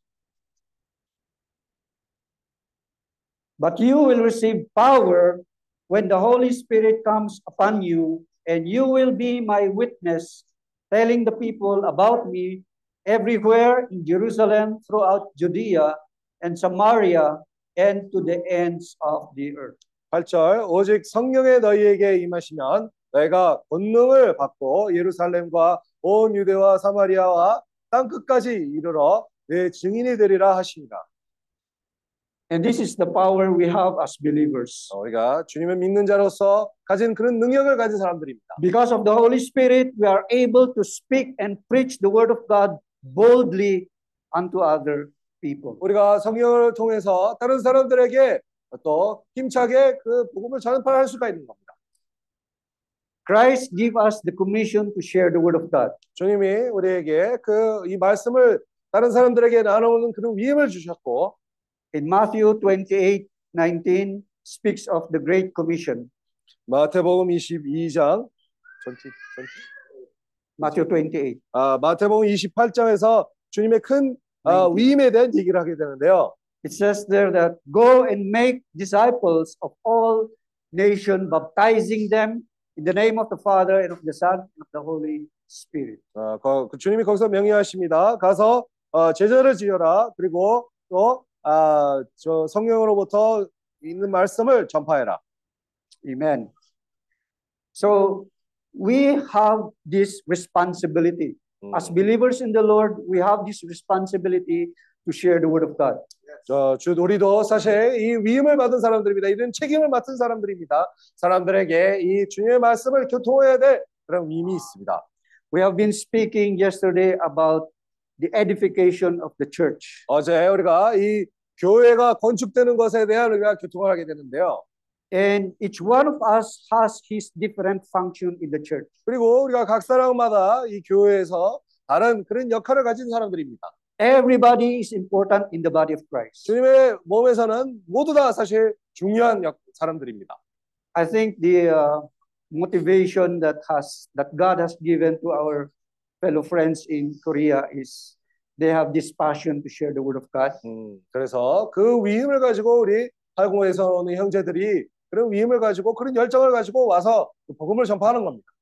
And as brother Kim says, they can relax in Brazil if they want to, but they are compelled by the Spirit of God to share that the rivers of life will continue to flow from all in other places, e- even in the Philippines. 그래서 사실 우리 김영재님이 얘기했던 것처럼 사실 거기에 브라질에 가서 그냥 편히 쉴 수는 있는데 그런 위임을 받았기 때문에 그런 부담이 있기 때문에 나가서 아시아를 가서 복음을 전파하는 겁니다. So not only them, we are all we are also challenged as Filipino people. If these brothers and sisters from Korea came here, then we have also the obligation to go into the outermost part of our nation, Philippines, to also share the word of God. 그래서 우리 필리핀 사람들로서도 마찬가지입니다. 우리 형제들이 브라질에까지 와가지고 여기까지 왔는데 우리도 필리핀 사람들로서 이 필리핀 끝까지 그런 부담을 가지고 나가야 할 필요가 있습니다. And we thank you also for our brethren, our pastors from Mindanao who visited us here. And it's a joy to have a fellowship with one another. 음, 그래서 우리 민나라에 있는 지역 형제들 자매들도 오므로 너무 감사합니다. 우리가 이렇게 같이 교류할 수 있다는 것이 너무 좋습니다. There is an impact when we see brethren who are filled with the Spirit of God, and we are also being filled with the presence of each one of us. 사실 우리 형제들이 이렇게 영이 충만할 때 우리도 거기서 힘을 얻게 되는 것이고 우리도 그런 마음에 그런 감동을 받게 됩니다. We also speak, we have also learned from our workshop about what it means to call upon the name of the Lord. 그리고 이 워크숍을 통해서도 우리가 주님의 이름 부르는 것이 무엇인지 또 배우게 됐는데요. Because when we call upon the name of the Lord, we are invoking God's power over our life. 우리가 주님의 이름을 부를 때 주님의 능력을 이 땅에서 우리가 갖고 오는 것입니다. Now let me ask you a question. 자, 내가 하나만 물어볼게요. 그러면 Uh, what is the result when we call upon the name of the Lord? 우리가 주님의 이름 부르는 것이 그 결과가 뭡니까? The answer is found in the book of Jeremiah 33:3. 어, 예레미야서 33장 3절에서 그 답변이 옵니다. Jeremiah 33 says, Call unto me, and I will answer you. 너는 내게 부르짖으라 내가 내게 응답하겠고 내가 알지 못하는 크고 비밀한 일을 내게 보이리라. It is always important for us to call upon the name of the Lord 항상 우리가 주님 이름 부르는 것이 아주 중요합니다. because God's power is always available for those who seek Him. 왜냐하면 주님의 능력은 사람 어, 주님을 추구하는 자에게 항상 아, 거기에 주님이 준비가 되어 있는 것입니다. And there is more when we call upon the name of the Lord. 그리고 우리가 주님 이름을 부를 때에 It says in Jeremiah 33:3, and I will show you great and mighty things that you do not know. 예레미야서 33장 3절에서 나오는 것처럼 주님이 우리가 주님 이름을 부를 때 내가 알지 못하는 크고 비밀한 일을 내게 보이리라. We need to realize also that we are nothing before the Lord. 어, 우리가 알아야 될 게 뭐냐면 주님 앞에서는 우리가 아무것도 아닙니다. We can never comprehend the wisdom of God. 주님의 그 지혜를 우리가 이해할 수가 없을 것입니다. But when we are filled with the overflowing flow of the Holy Spirit, 하지만 우리가 성령으로부터 충만케 될 때 the revelation of God will continue to flow as well. 주님이 비밀한 그 크고 비밀한 그런 것을 주님이 계시를 하실 것입니다.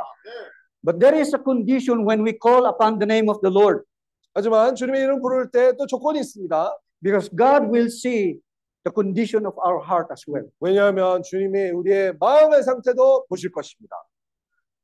And if we look at Second Chronicles 7:14, Second Chronicles 7:14 has the answer. 그래서 음, Second, 역대하 7장 14절에서 그런 답변이 나옵니다. this is the condition of our heart when we call upon the name of the Lord. 우리가 주님의 이름 부를 때 우리의 마음의 상태 이렇게 변화가 되는 겁니다. It says here, if my people who are called by my name will humble themselves and pray and seek my face and turn from their wicked ways, I will hear from heaven. 내 이름을 일컫는 내 백성이 그 악한 길에서 떠나 스스로 경비하고 기도하여 내 얼굴을 구하면 내가 하늘에서도 듣고 그 죄를 사하고 그 땅을 고칠지라. So let me ask you a question again. 자, 한, 한 질문을 더 하겠습니다. Will the people who pray, will God listens to everybody? 주님이 주님에게 기도하는 사람들은 주님이 모든 사람들 들으시, 들으십니까? Well, of course, God listens to every prayer, but God listens more attentively to the prayer of the righteous. 어, 근데 그 당연히 주님이 모든 기, 기도를 들으시죠. 하지만 의의 있는 자들에게 그런 기도를 더 듣게 됩니다. So there is a condition of our heart when we call upon the name of the Lord. 그래서 우리가 주님의 이름을 부를 때 또 조건이 있습니다. It says, if your if you uh, if my people who are called by my name will number one humble themselves. 음, 내 이름으로 일컫는 내 백성이 그 악한 길에서 떠나 스스로 겸비하고 할 때에 Sometimes God cannot listen when our heart is not right with God. 사실 우리가 마음이 합당하지 않을 때 주님이 우리의 마음을 듣지 못합니다. And it is a very important virtue for us to be humble before God. 어, 그래서 사실 우리가 주님 앞에서 겸비하는 것과 또 겸손한 마음을 가지는 것이 그게 아주 중요한 그런 어, 미덕입니다. And we need to ask the Holy Spirit to humble us down. 그래서 성령으로부터 주님에게 구해야 됩니다. 주여 내게 겸손한 마음을 허락해 주시옵소서. The Bible says, a broken spirit and a contrite heart God will not despise. 아, 저 성경에도 그렇게 얘기했습니다. 아, 깨어진 그런 마음과 주님이 거기서 아, 이 멸시하지 않, 않을 거라고 얘기했습니다. So the condition of our heart is number one, let us humble before the, the Lord and then continue to pray. 그래서 우리가 계속 말씀 주님의 어, 우리의 마음을 또 겸비해야 될 필요가 있고 주- 계속 또 주님에게 기도하고 And prayer is the source of our power in heaven. 어, 기도할 때 주님의 하늘에서부터 온 능력을 우리가 쓸 수가 있는 겁니다. Amen. 아멘. So the Bible says we need to pray consistently. 음, 성경에서 나오는 것처럼 우리가 지속적으로 주님의 아, 기도를 해야 될 필요가 있어요. We can never hear from the Lord if we do not ask revelations after revelations from Him. 우리가 이 주님에게 그 계시를 구하지 않는다면 주님의 뜻을 알지 못할 것입니다. And then the writer of Chronicles says, after humbling ourselves before the Lord and after praying, we need to seek the Lord. We need to seek the Lord. 어, 그래서 여기에 어, 역대하에 나오는 것처럼 주님이 겸비하고 기도하고 그, 어, 주님의 얼굴을 구해야 될 필요가 있습니다.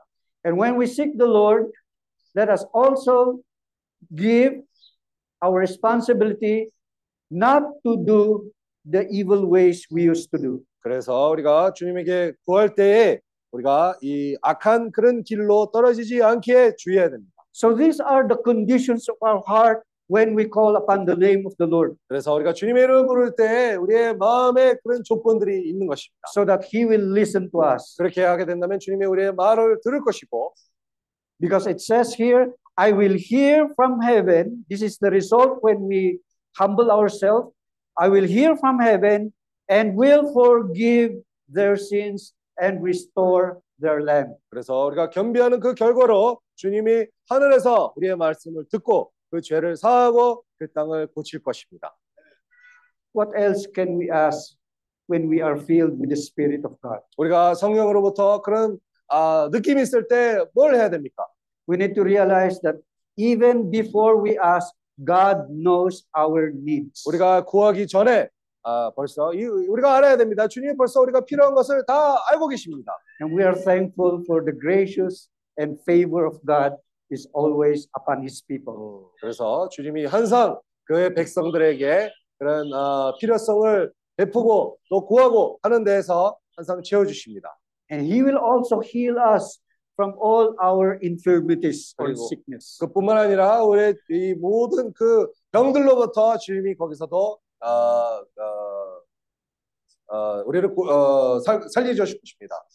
You see, we can avail of these heavenly blessings if we are in the same spirit with God. 우리가 이 성령에 있는 그런 신선한 그런 축복들을 이 영 안에 있을 때 그것을 받아들일 수 있을 것입니다. God set in His heart to bless His people. 아, 주님이 마음속에서 이 백성들을 축복해야 된다라는 건 말씀을 주셨습니다. But we need also to be right with the Lord. 우리도 아, 주님과 함께 합, 합당한 그런 태도에 에, 있어야 됩니다. When we speak about wisdom, God will also give us that discernment or that wisdom that comes from the Holy Spirit. 우리가 지혜에 대한 얘기를 했을 때 성령으로부터 오는 그런 지혜도 포함되어 있는 겁니다. In John chapter 16, 요한복음 John 16장 chapter 16, verse 13, 13절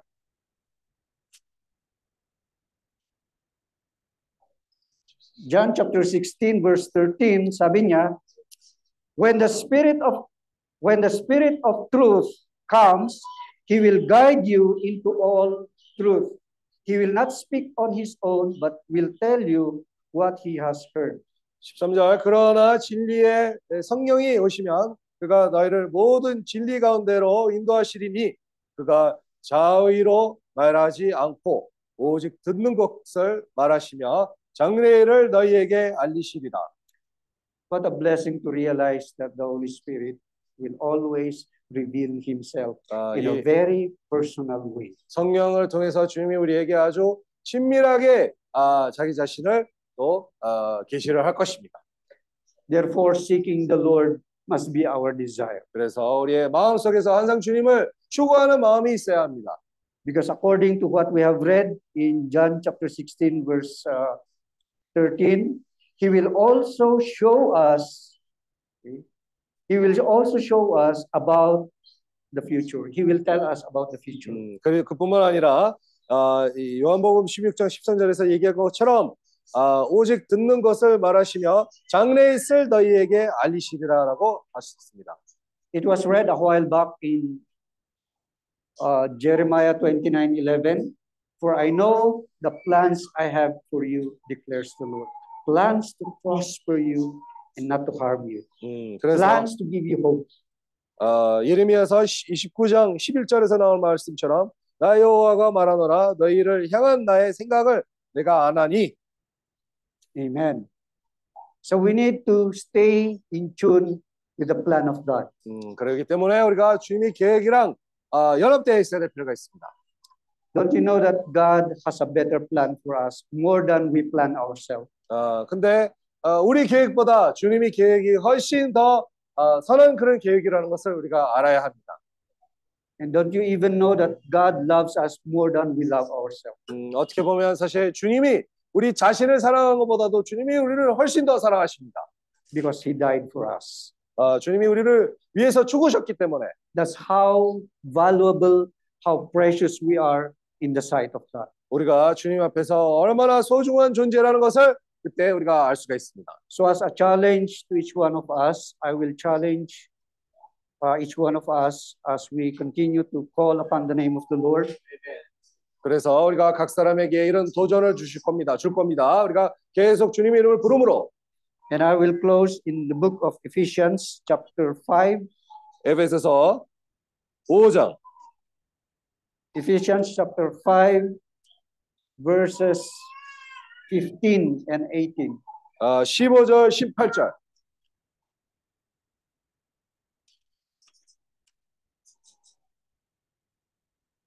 This is now our power as believers in the Lord, living by the Spirit of God. 우리가 주님의 성령으로부터 사는 그런 사람의 결과입니다. Let me read Ephesians 5 15. 음, 에베소서 5장 15절 So be careful how you live.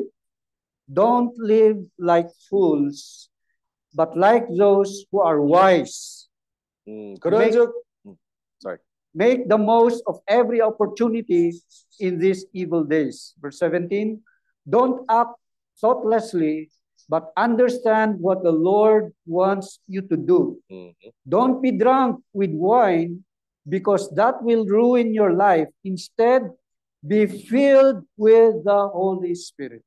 어, 15절. 그런즉 너희가 어떻게 행할 것을 자세히 주의하여 지혜 없는 자같이 말고 오직 지혜 있는 자같이 하여 세월을 아끼라. 때가 악하니라. 그러므로 어리- 어리석은 자가 되지 말고 오직 주의 뜻이 무엇인지 이해하라. 술 취하지 말라. 이는 방탕한 것이니 오직 성령의 충만을 받아라 This is a powerful admonition of God's word to each one of us. 아, 이 말씀은 참 주님으로부터 온 아주 강한 말씀입니다 So in our life, let us be careful. 우리의 인생에서 우리가 항상 주의해야 될 필요가 있습니다 It says, mo- make the most opportunity or opportunity in these days. 어, 이런 어, 상황에서 우리가 항상 그 기회를 삼아야 됩니다. And making the most opportunity or the best opportunity that we can do in this day is to share the word of God. 그리고 우리가 이런 상황에서 제일 잘할 수 있는 그런 기회가 뭐냐면 주님의 말씀을 또 교통을 하는 것입니다. Because as a believer of God, we are accountable of what the Lord has given us. 아, 주님이 예, 믿는 자로서 주님이 우리에게 위임하신 그런 분깃에 우리가 또 책임이 있습니다. Every single soul that we lead to the Lord will be highly rewarded. 우리가 예, 사람마다 주님으로 인도하는 사람들마다 참 주님이 우리에게 대신 보상을 하- 해주실 것입니다. Do we want rewards in heaven? 우리가 하늘에서 그런 보상을 받기를 원합니까? The Lord says, everything we do will never be in vain. 음, 주님이 말씀하신 것처럼 우리가 하는 모든 일이 주님을 위해서라면 헛되지 않을 것입니다. Every ministry we do, the help that we do with other people for the Lord will never be in vain. 우리 주님을 사역 위해서 하게 된다면 절대 그것이 헛되지 않을 것입니다. Amen. That is why I believe the heart of our fellow brethren from Korea is so filled with this uh, commission, great commission of the Lord. 그래서 우리 한국에서 오는 그런 형제자매들 그런 마음속에서 그런 부담을 있을 거라는 것을 믿습니다. And they are compelled by the Spirit of God to get out of their comfort zone. 그래서 이 성령으로부터 자기네 안락한 상황 가운데로부터 벗어나는 그런 항상 경연을 받는 것입니다. like Brother Kim says, or Brother Paul, they can sit in their house in Brazil and enjoy everything. 음, 어, 김영재님이 성님이 얘기했던 것처럼 사실 브라질에 가서 그냥 어, 편하게 이렇게 생활할 수도 있습니다. But it is that is not the life God intended us to be. 하지만 주님으로부터 위임하신 그런 아, 계획이 아니기 때문에 God calls us to go out 주님이 우리를 나가라고 계속 얘기합니다. and preach, preach, preach the word of God wherever we go. 복음을 전파하고 또 전파하고 또 전파하고 우리 가는 곳마다 이 복음을 전파하는 것입니다. Regardless of impossibilities, 어, 아무리 그게 어려울지라도 I believe uh, when they went here all the way from Brazil from uh, Korea, they spent a lot of money. 어, 아마 이 브라질에서 여기 뭐 한국이든 뭐 필리핀으로도 올 때까지 돈을 많이 썼겠죠. But their heart is for souls. 근데 그 주님 어, 그들의 마음은요 이 사람들의 영혼을 위해서 하는 겁니다. That is what happens when the Spirit of God fills us in the innermost part of our heart. 그래서 성령으로부터 우리의 거기 어, 속 사람으로부터 채워질 때 그 반응이 일어나는 겁니다. We cannot sleep comfortably. The, the Spirit of God will compel us to go out and share, share the Word of God. 마음에서부터 그런 불편함이 있고 우리가 편안하게 잘 수 없는 만큼 우리의 마음이 계속 이게 움직이는 것입니다. And that is how the Spirit of the living water flows into our ministry. 그럴 때 이 성령의 생명의 생수가 우리 이 사역으로부터 거기서 흐르게 되는 것입니다. So that let's get out of our comfort zone. 그래서 우리 안락한 상황 가운데서부터 나갑시다. Go and make disciples of all nations. 나가서 뭐 각 나라별로 그런 제자를 제자를 일으켜라.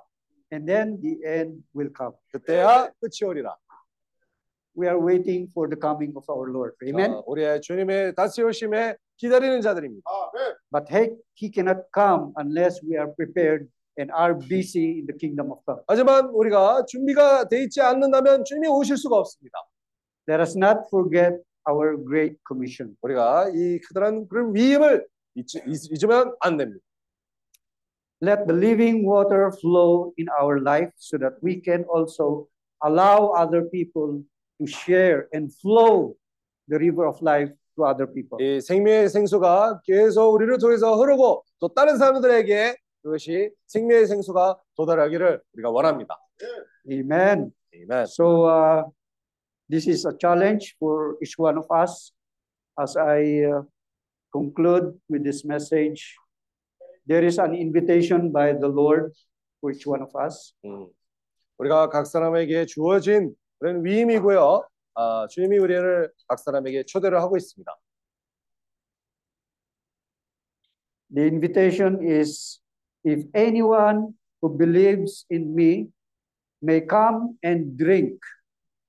For the scripture declares rivers of living water will flow from his heart. 아, 주님이 거기에서 아, 초대 우리를 초대하고 있습니다. 요한복음 7장 37절 말씀입니다. 아, 누구든지 나를 아, 38절인가? 아, 자는 성경이 이름과 같이 그 배에서 생수의 강이 흐르러니라 하시니. Amen. So this invitation is not limited. It is for everybody. 이, 이 주님이 하시는 그런 아, 초대는 모두에게 해당되는 그런 초대입니다.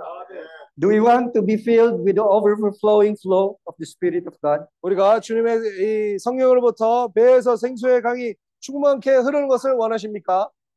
Amen. So Amen. that is the challenge that we need to have. Sa pag-uwi po natin, if we go out of, of this uh, sanctuary, we go home into our uh, respective homes, our the learnings that we have heard in this workshop must continue to ignite our heart to really share the word of God. 이 워크숍에서 낸 내용을 가지고 계속 우리의 마음에서 태움으로 가서 나가야 됩니다. Amen. Amen. So that is the message, that is the challenge that the Lord is giving to each one of us. Let us continue to flow the life, the, the, the, the, the living water so that others will also receive it. 우리가 각 사람에게 주어진 주님의 도전입니다. 우리가 이 생수가 계속 흐름으로 다른 사람들에게 도달할 때까지 우리가 움직여야 합니다. Shall we pray? 어, 기도를 합시다. Father, we thank you for your word this morning. 저 오늘 아침에 주님의 말씀으로 말미암아 감사합니다. It is our response and uh, our commitment 저 우리의 반응과 우리의 주님의 와 약속입니다. to let the river flow in our hearts, 저 우리의 마음 속에서 그런 생수의 강이 흐르게 해 주시옵소서. to continue to share the word of God 또 지속적으로 주님의 말씀을 계속 나누기 위해 into the all places of our nation. 이 가- 가는 곳마다 이 나라별로 That is why we ask the power of your Holy Spirit 그래서 주님의 성령의 그런 능력을 우리가 주님께 구합니다. to give us boldness in sharing the word of God. 주님의 말씀을 교통하는 데서 그런 아, 강함을 주시고 Help us to do this in Jesus' name. 저 주님의 이름으로 하는 데에서 우리를 도와주시옵소서. Amen. 아멘. Oh Lord Jesus. 네. Amen. Thank you. Thank you, Lord. Thank you.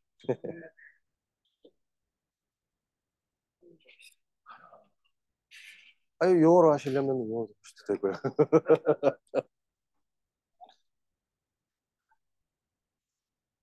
우리 제리 형님 말씀에 Em nome de Jesus. 좀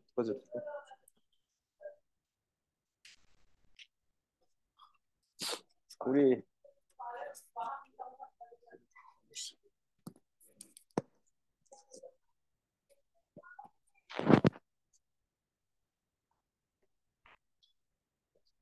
오케이. 어, 어 조금.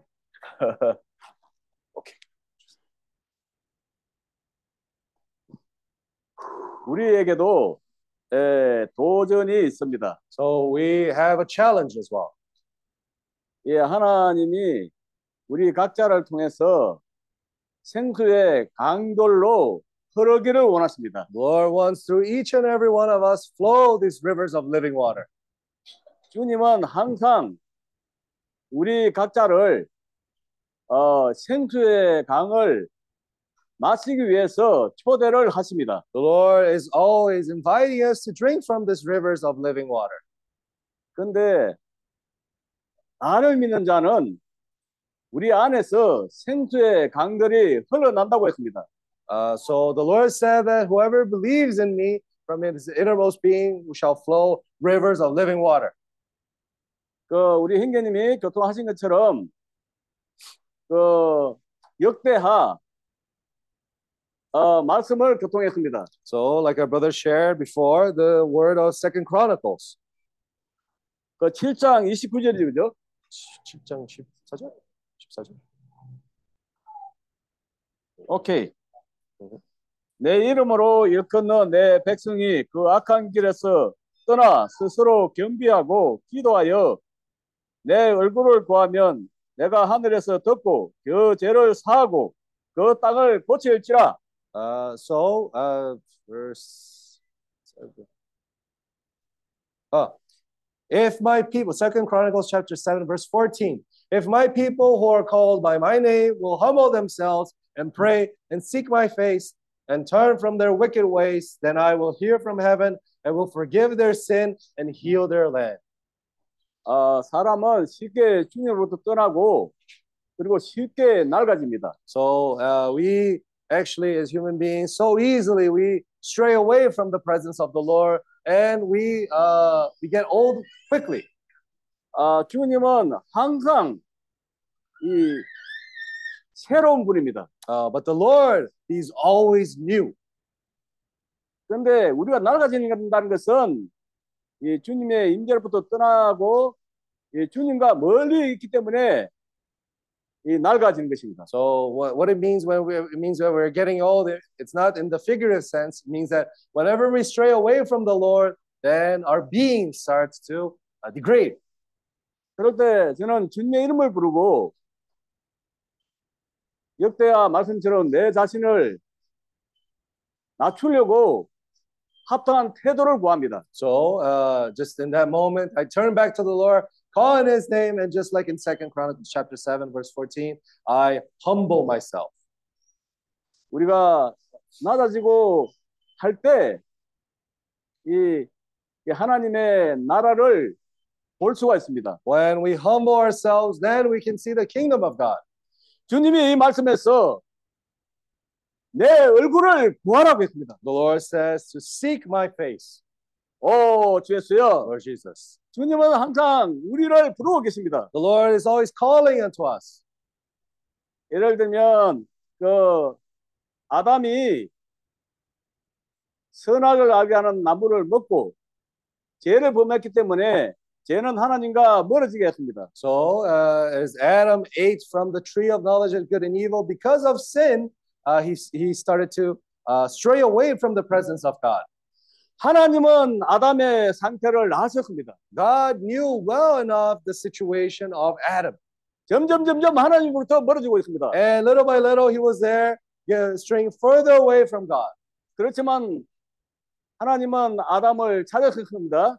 아담아, 네가 어디 있느냐? But still, even God, even though God knew the situation of Adam, God looked for Adam. God, Adam, where are you? 어, 주여서요. 지금 이 시간에 주님이 우리 각자를 이 돌이키기를 원하고 우리 각자를 찾고 계십니다. This moment, the Lord is looking for us. He's asking for us to turn back to Him. 주 예수여. Oh, Lord Jesus. 우리가 단지 말씀을 아는 것으로만 족하지가 않습니다. We cannot be satisfied with knowing the word alone. 나는 말씀을 알므로써 이미 어느 수준에 이르렀다, 이르렀다고 생각을 했습니다. Before, I thought to myself, because I know the word to a certain extent, then I've reached a higher level. 어, 요한복음 5장 39절. John chapter 5, 39절. 어. 39.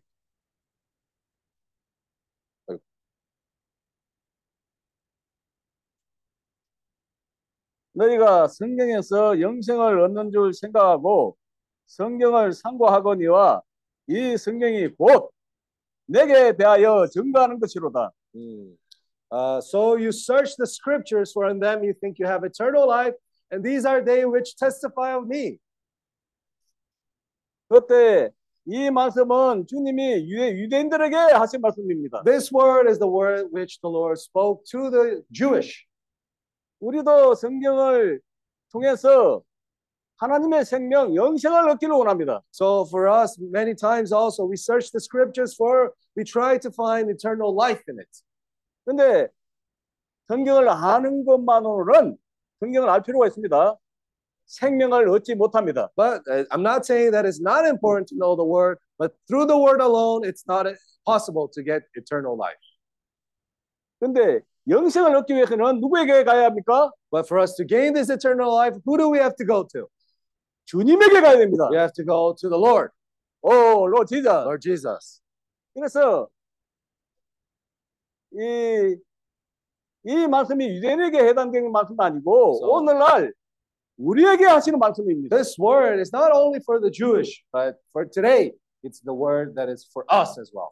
우리의 삶에서 많은 경우 하나님의 말씀을 통해서 생명을 얻지 못합니다. And many times in our daily living, even still, we look for the word to try to find eternal life, but we are not able to.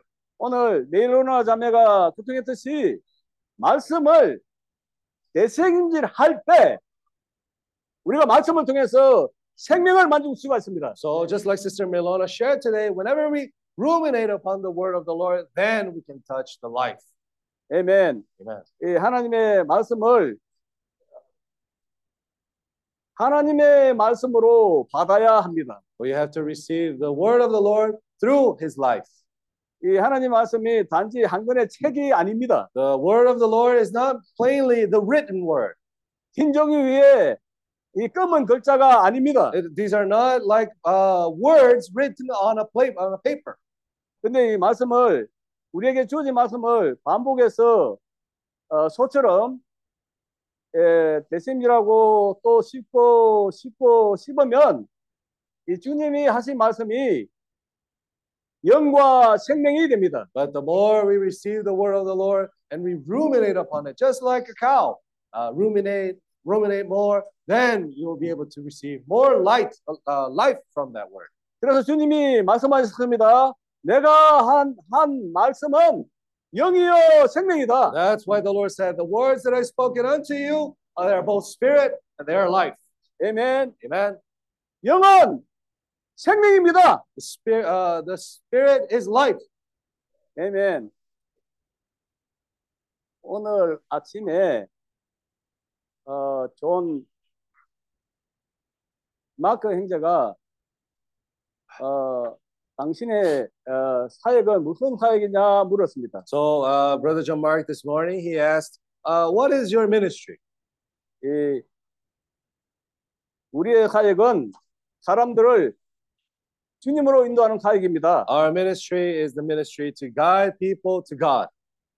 그러면 어, 주님은 누구입니까? Then who is the Lord? 지금 주님은 영이십니다. Lord is the spirit. 주님은 우리의 생명입니다. Lord is our life. 사람들을 영과 영으로 생명으로 인도하는 것이 주님의 사역입니다. Uh, the, the ministry of the Lord is to guide people to the life, to guiding people to God. 주님이 복음을 전할 때 많은 믿는 어, 유대인 믿는 자들이 주님으로부터 떠나버렸습니다. When uh, the Lord started to preach the gospel, many Jewish people actually strayed away from the Lord.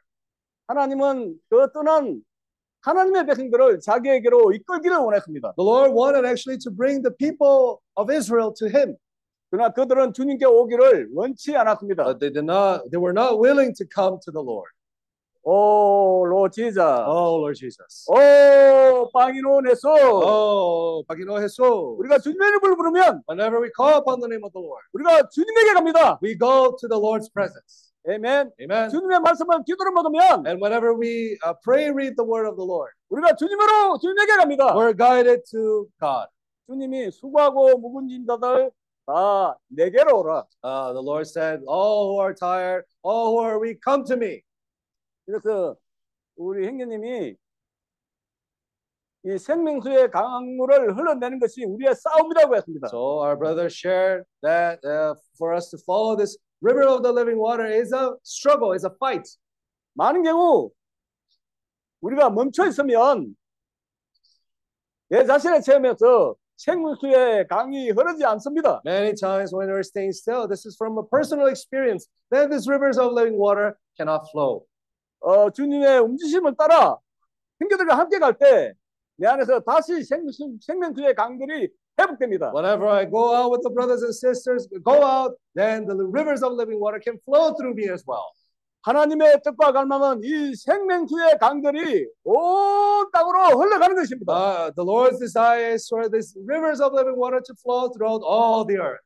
이 생명수의 강들이 흐르는 것보다 모든 생물들 우리 각자가 먼저 우리 각자가 소생되고 모든 생물들이 살아나고 소생될 것입니다. Whenever these rivers of living water flow throughout every place, the, the creatures there, everything shall live. 오, 생여주소. Oh, Lord Jesus. 오, 빵이논에서 Oh, Pagino Jesus. 행님이 주님의 이름을 부르고 먼저 우리 자신을 낮추면 Uh, so, uh, as our brother was saying, whenever we call upon the name of the Lord, we humble ourselves. 주님의 얼굴을 구하면 When we seek the Lord's face, 우리 마음을 고쳐주실 것이고 our, the Lord will fix our heart 주님이 우리를 축복을 할 것이라고 말했습니다. and the Lord will bless us. 오, 로 제자. Lord Jesus. 주님은 온 땅으로 나가서 모든 사람들을 주님께로 인도하기를 원하십니다. The Lord desires for us to go throughout all the earth and to take this word to all people. 제가 이제 끝내기로 합니다. 주님이 시험을 받고 바로 사역을 시작할 때 제일 먼저 하신 말씀이 회개하라 천국이 가까워졌느니라. Uh, so the Lord, when He started His ministry, He uh, started off with this word: uh, "Repent, for the kingdom of God is at hand." 그리고 마태복음 24장 14절에 이 천국 복음이 온 땅 끝까지 전파되리니 그제야 끝이 오리라. And in Matthew chapter 14, verse 24, no, 24, verse 14, the Lord says, Then the gospel of the kingdom shall be preached throughout all the earth, and then the end will come. 아멘. 또 형제님이 말씀하신 것처럼 우리 자신을 낮추고 어, 겸손하고 주님의 이름을 부르고 주님의 얼굴을 구하고 우리 마음이 합당할 때 주님이 주님은 축복하기를 원하시는 하나님입니다. So, uh, as a brother was sharing, whenever we turn to the Lord, humble our heart, we turn back to Him, and then the Lord will like to faith, uh, to bless us.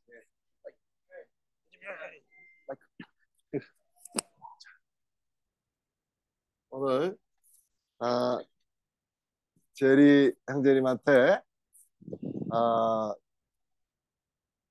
많은 격려를 받았는데 아, 주님한테 칭찬받은 걸로 그렇게 여기겠습니다. So I was actually very encouraged by our brother Jerry sharing today. I was uh, even feeling like it was like a praise from the Lord. 아, 우리 제리 형제님하고 티나 자매님을 처음 만났을 때 아, 우리가 주 안에서 형제 자매라는 게 에, 너무나 역력한 그런 느낌이 있었습니다. Uh, when we first met them, this couple, actually we were so happy to know that and how important it is for us to be brothers and sisters. 아, 주님 안에서 잘 예비된 그런 가정이 에, 있는 거예요. That this is a family that has been prepared and well taken care of by the Lord. 아, 그래서 올 때마다 이렇게 만나고 싶은 아, 항상 기대가 있습니다. So whenever I come here, I have this great expectation to meet them.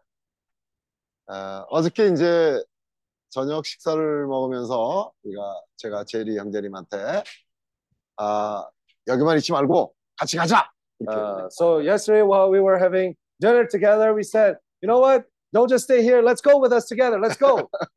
우리가 다음 주말에는 아, 마닐라, so next weekend we'll be in Manila, 아, 다음 주말에는 민다나오. and the weekend after that we'll be in Mindanao. 아, 그래서 이번에 이제 에, 메이 자매, 또 에이지, 또 그레이스 자매 또 같이 가니까 아, 어? 어, 같이 갑시다. Uh, so uh, this time, both brother uh, AG, sister uh, May, and sister Grace will be joining us together. And we said, you know what? Come join us too.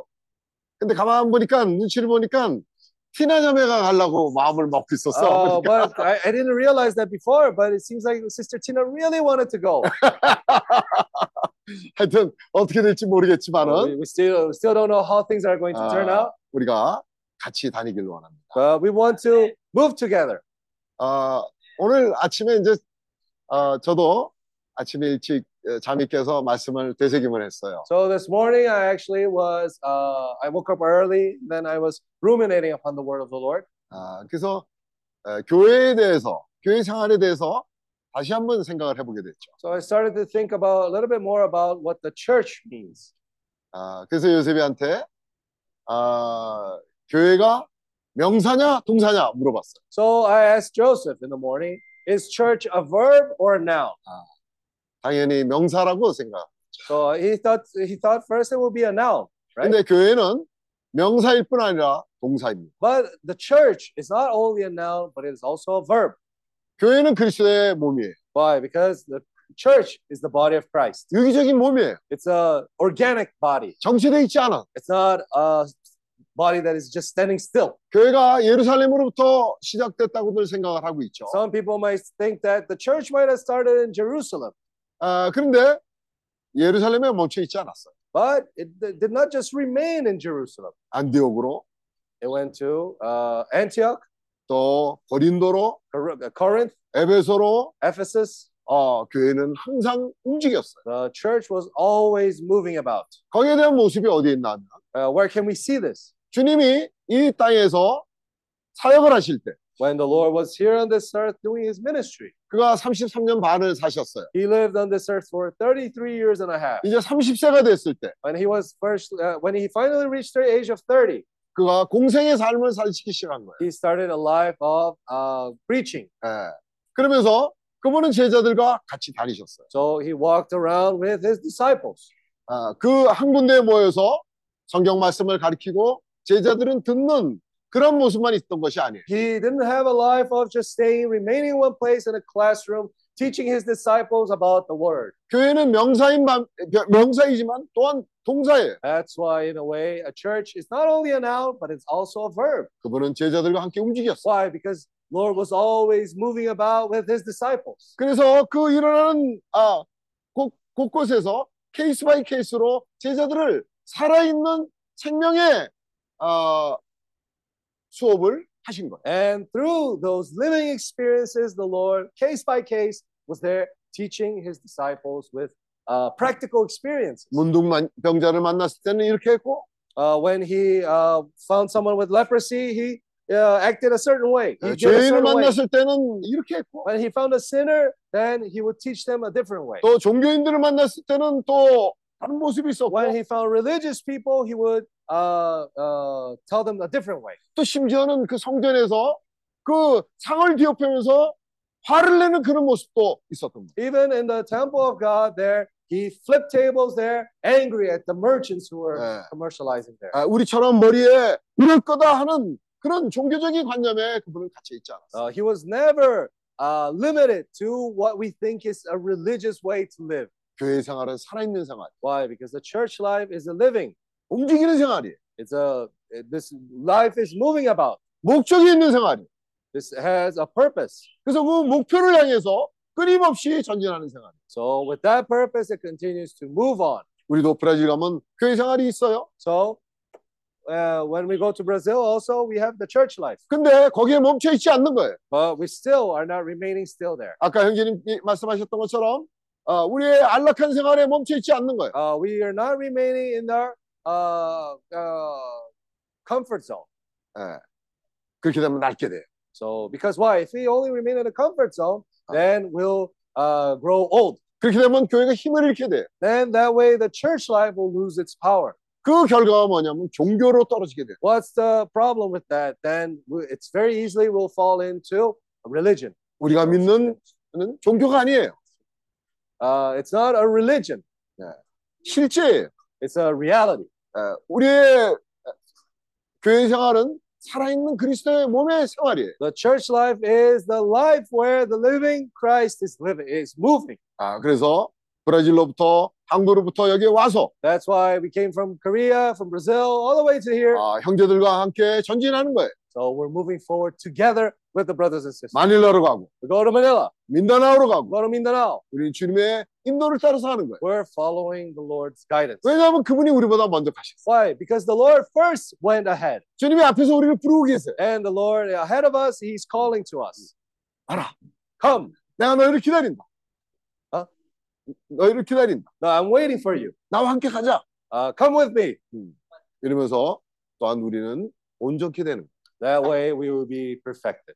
어저께 우리가 어제 그저께 봤던 말씀처럼 에베소서 4장 11절 11절에는 하나님께서 교회에 네 부류의 사람들을 선물로 주셨다고 했어요. Just like the word that we read last night, uh, Ephesians chapter 4, verse 11, the Lord gave, gave four types of people to the church as a present. 사도가 있고 We have the apostles, 선지자가 we have the 있고 prophets, 복음 전하는 자가 있고 evangelists, 목사와 교사들이 있는 and pastors and teachers. 근데 이 사람들은 아, 성도를 온전케 하고 그들로 하여금 봉사의 일을 하게 하기 위해서 그런 위임을 받은 사람들이에요. But these people are for the purpose of equipping the saints for the work of the ministry. 우리가 남을 온전케 하려 그러면요. 내가 먼저 온전케 돼. Yeah. So if I want to perfect somebody, I first need to be perfect. 그래서 교회 생활에는 온전케 되는 그런 생활을 하는 것이죠. That's why the church life, this is the kind of environment where we are all perfected. 처음 믿을 때는 분별력이 없었어요. When we first believe in the Lord, we might not have this discernment. 그렇기 때문에 생명이 어렵기 때문에 권위도 그를 통해서 나타나지 않았어요. And because of that, because our life is still has not grown yet, even the authority of God has not been expressed. 근데 생명이 조금씩 조금씩 자라면 But the more this life grows within us, 그 사람을 통해서 하나님의 권위가 나타나기 시작합니다. through that person, the authority of God starts to be expressed. 생각해 보세요. 준비되지 않은 사람한테 권위가 갔을 때 어떤 문제가 생길 것인가 생각을 해보세요. Uh, if you think about it, if someone has not grown in life and has been given authority to that person, what will happen? 어린아이에게 권위를 주어서 어떤 일이 일어날지 생각을 해보세요. Think about giving authority to a small child. What's going to happen?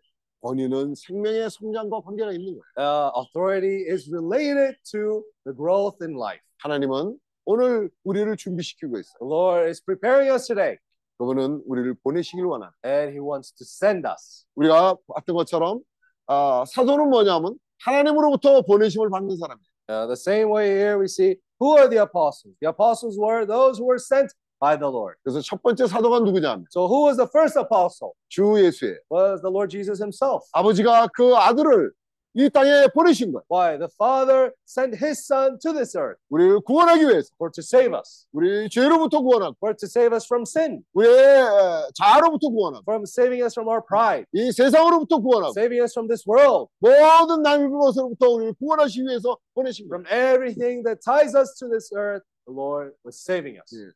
이 세상의 모든 것은 지나가고 낡아요. So everything in this world passes by, grows old. 예. 오직 한 가지 낡지 않고 없어지지 않는 것. There's only one thing that does not grow old, that does not disappear. 하나님의 생명이. That's the life of God. 그래서 이 생명이 우리 안에서부터 And this life of God is within us. 풍성이 거하게 된다면 And when it dwells within us, 하나님은 그 사람을 보낼 수가 있다. the Lord will be able to send this person.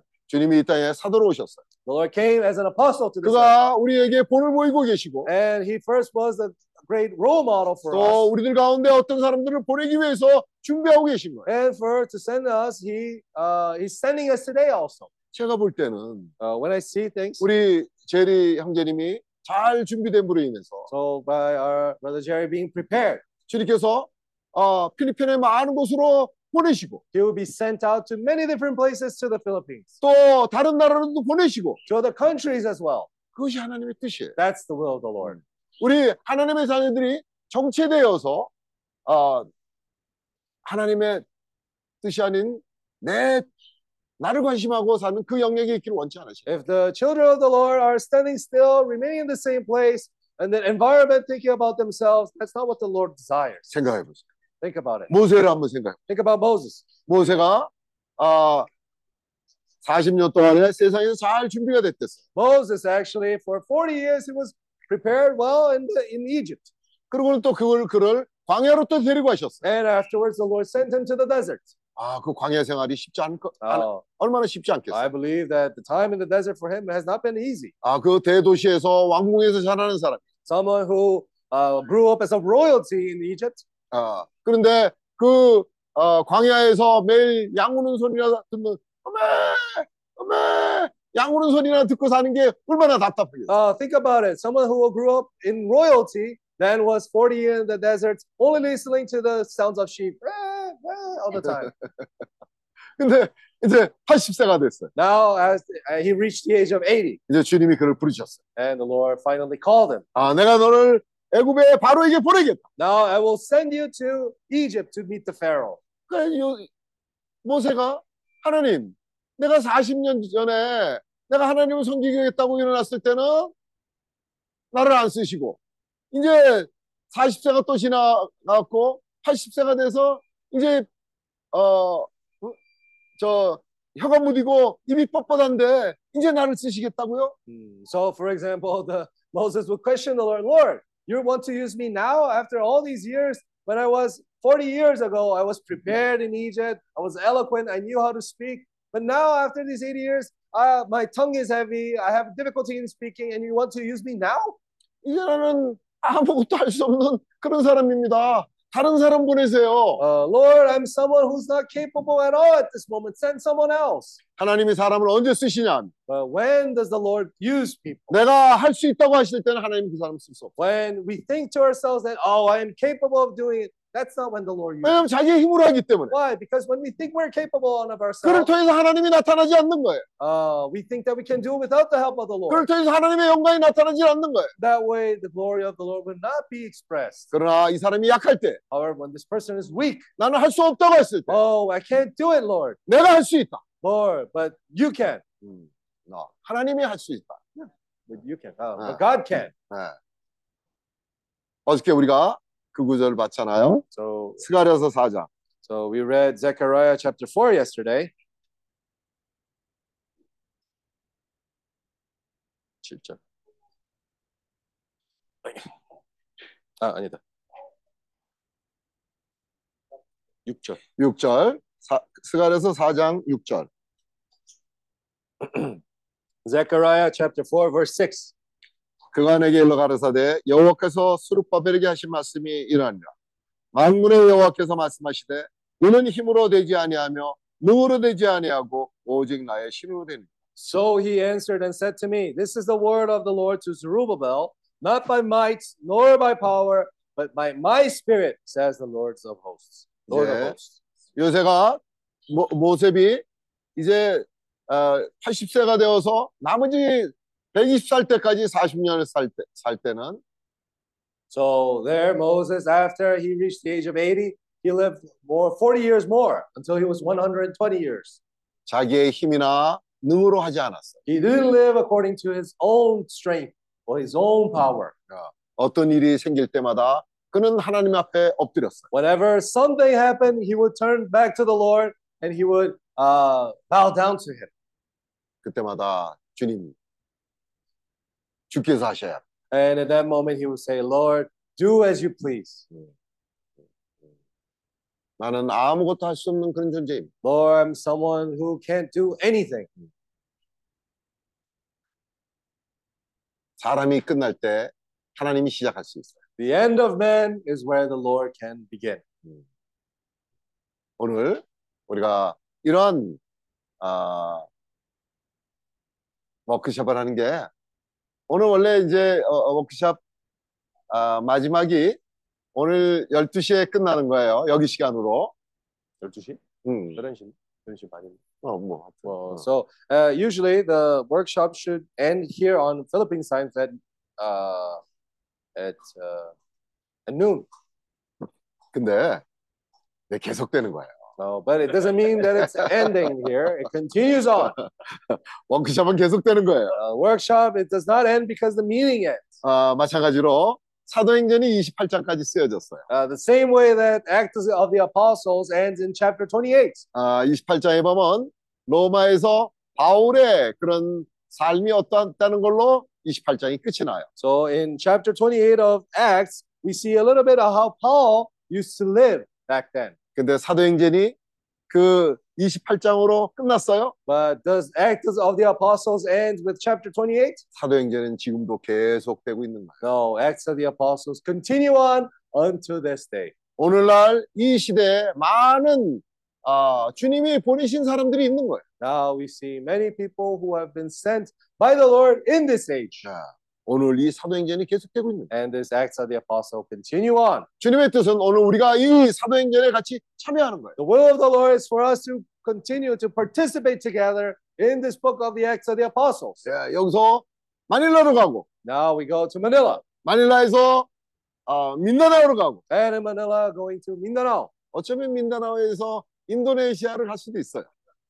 Who knows? From after Mindanao, we might go to Indonesia. Who knows? 어, GS야. Oh, Lord Jesus. 우리 안에 그런 마음이 있다면 If we have that, uh, we have that disposition in our heart. 주님의 부르심에 우리가 네 아멘하고 어, 순종한다면 If we're willing, if we obey the calling of the Lord and say, Yes, amen. 하나님의 말씀이 올 때 우리의 태도가 정말 모든 믿지 않는 악심으로부터 우리가 돌이킨다. Whenever the word of the Lord comes to us and we stray away from all evil and turn to the Lord. 우리의 마음을 겸비하고 하나님의 말씀에 귀를 기울인다면 And if we humble ourselves and we turn our ears to the Lord, 주님이 우리를 보내실 수 있는 Lord will be able to send us. 어 GS Oh, Lord Jesus. 어 GS Oh, Lord Jesus. 어 빵이넌 예수 Oh, Panginoon Jesus. 이 주님의 이름을 부르는 사람들이 또 말씀을 되새김하는 사람들이 아, 여기 필리핀에서 일어나고 있는 거예요. So those who are calling upon the name of the Lord, those who ruminate upon the word of the Lord, are being raised here in the Philippines. 아, 우리처럼 부족한 사람들을 통해서 Sometimes it's uh, through people who are lacking just like us. 어떤 때는 여기 이렇게 서 있어도 밑으로 내려가고 싶어요. Uh, sometimes I might be standing here, but uh, my, my my will is to come down. 아, 여기 편해요. Why? Because it's more comfortable down here. 아, 뭐 여러분도 그럴 거예요. 아, 이렇게 same thing. 올라와서 어, 형제들을 위에서 이렇게 내려다본다는 것이 부담스러워. Why? Because if you stand right here looking at the brothers and sisters from up here, it's kind of burdensome. 아, 저 뒤에 숨어 있었으면 좋겠어. Uh, I wanted to be hidden right back there, 어, GS야. Lord Jesus. 그런데 그렇게 되면 그리스도의 몸이 어떻게 되는 거야? But if I do so, how can the body of Christ be expressed? 모두가 다 팔짱을 끼고 관전하는 그런 태도만 가지고 있다면 If everyone just sits down, crosses their arm, and just waits there passively, how can the Lord move on? 친구들에게 복음을 전하면 아 나중에 내가 나이 들어서 어 그때 어? 하고 싶은 거 다 하고 나이 들어서 그때 가서 믿으면 된다 그런 사람들이 많아. Uh, there are many people, especially when we preach the gospel to our friends, they say, you know what? I'll do everything I want in life first, then I'll try to seek the Lord. 근데 이 시간이 귀한 걸 모르는 거야. Uh, they don't realize how precious time. 사람이 준비되는데 시간이 필요해. Uh, why? Because for per person to be prepared, it takes time. 어저께 어저께 어, 매튜가 그런 교통을 했어요. Yesterday, 사람이 어, 어떻게 하루아침에 준비가 되겠느냐? yesterday, our brother Matthew shared, how can someone be prepared uh, from one day to another so so quickly? 사람이 준비되는데 시간이 필요한 거야. For someone to be prepared, it takes time. 여러분들 어, 초대합니다. 어, 같이 우리랑 같이 마닐라로 또 민다나오로 가는 거 여러분들 초대했습니다. So I, I invited you all, okay, to go to Manila and Mindanao together with us. I already invited you, okay? 아멘. 어, GS요. oh, Lord Jesus. 음. 아, 이번에도 참 감사합니다. 우리 저에게 이런 같이 동역을 하는 형제 자매들이 있다는 것이 참 감사한 일입니다. So I'm very thankful to have brothers and sisters who can cooperate together. 아, 이 자리를 빌어서 아, 감사를 하나 표하겠는데 So I would like to use this opportunity to thank. 우리가 지난달에 왔을 때, 아, 예, 지난달에 왔을 때, 이 그레이스 자매님이 우리와 아, 늘 함께 다녔어. Uh, so I would like to really thank. Last month when we came here, Sister Grace accompanied us all throughout our trip. 아, 그래서 이제 어느 날은 밤에 길을 잃었어. One day at night we lost we lost our way. 아, 그래갖고 얼마나 lost. 어, 헤매고 다니지 몰라요. So we we were 어디서 like, 그랬냐면 저 마닐라에서. uh, in Manila. Actually, we we got lost.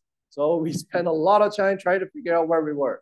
어, 그러니까 이 운전하는 분이 이저 어, 큰 마음이 급해갖고 어, 막 그렇게 이제 됐어. Uh, so even the driver was a little bit uh, kind of nervous, right? 근데 우리 그레이스 자매님이 아, 어? 저 침착해, 침착하라, 침착하라. 아, 그러면서 우리가 밤에 다녔어. Uh, so Sister Grace really calmly, you know, keep your calm, don't worry, and that way we uh, tried to find our way, and uh, everything went fine.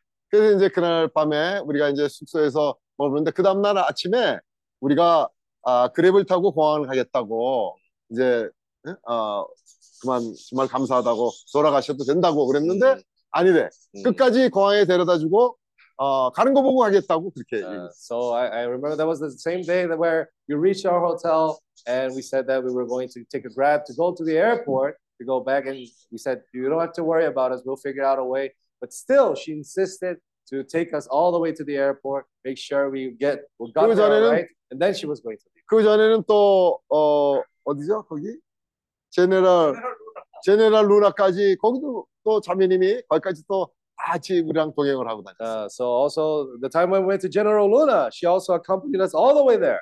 아, 그레이 자매님 감사합니다. Thank you, Sister Grace.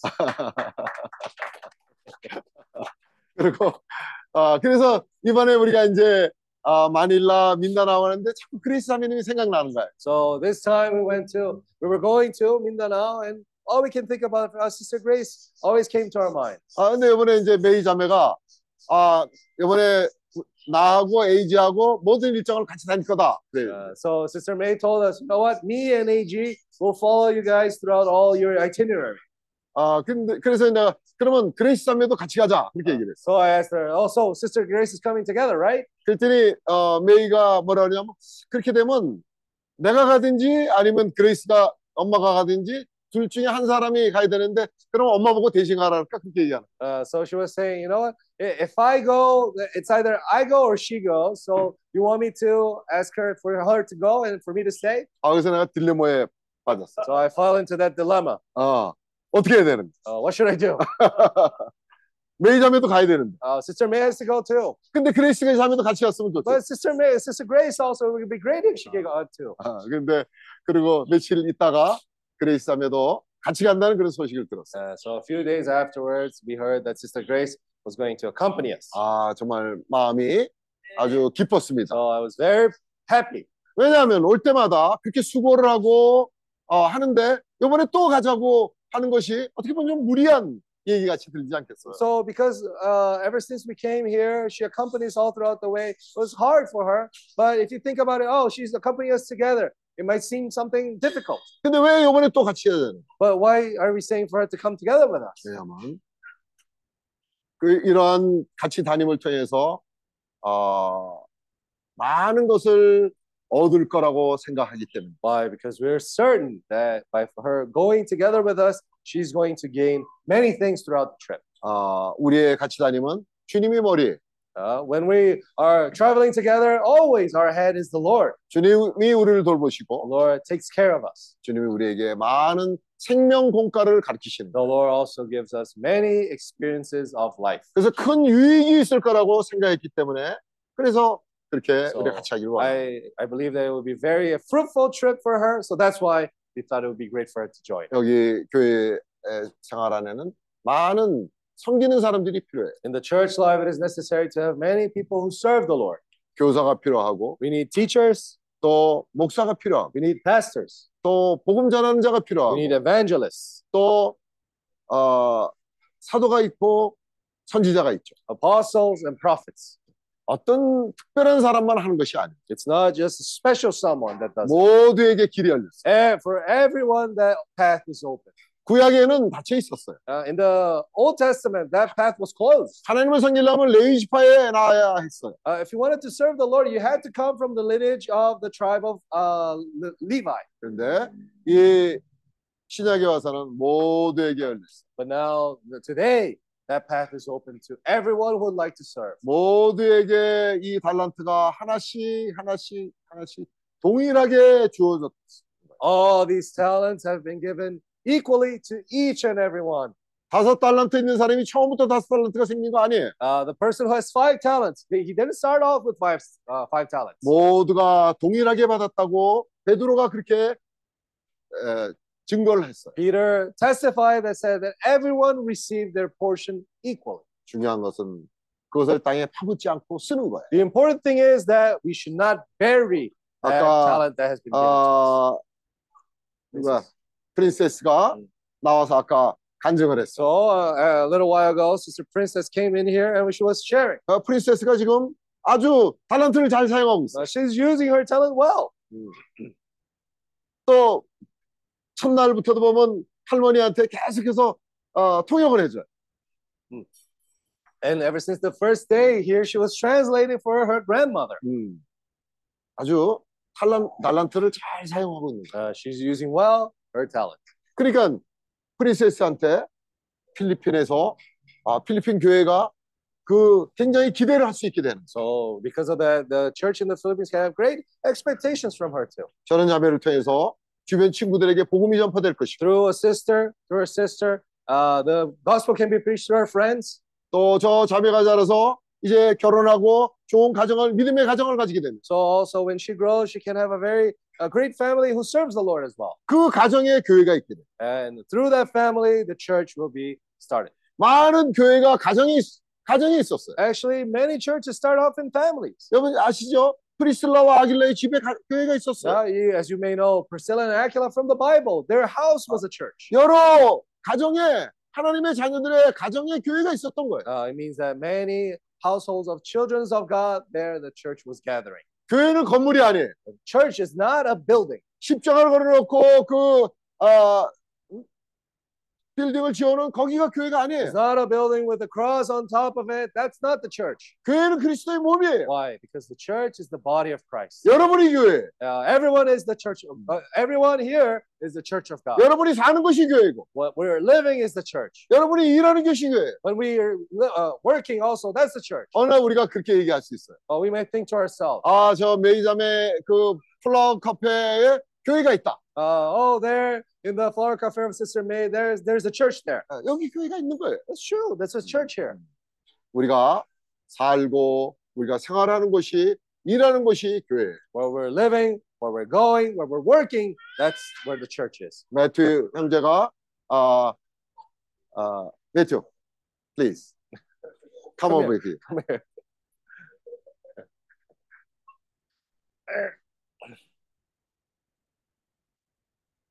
please. Now your turn.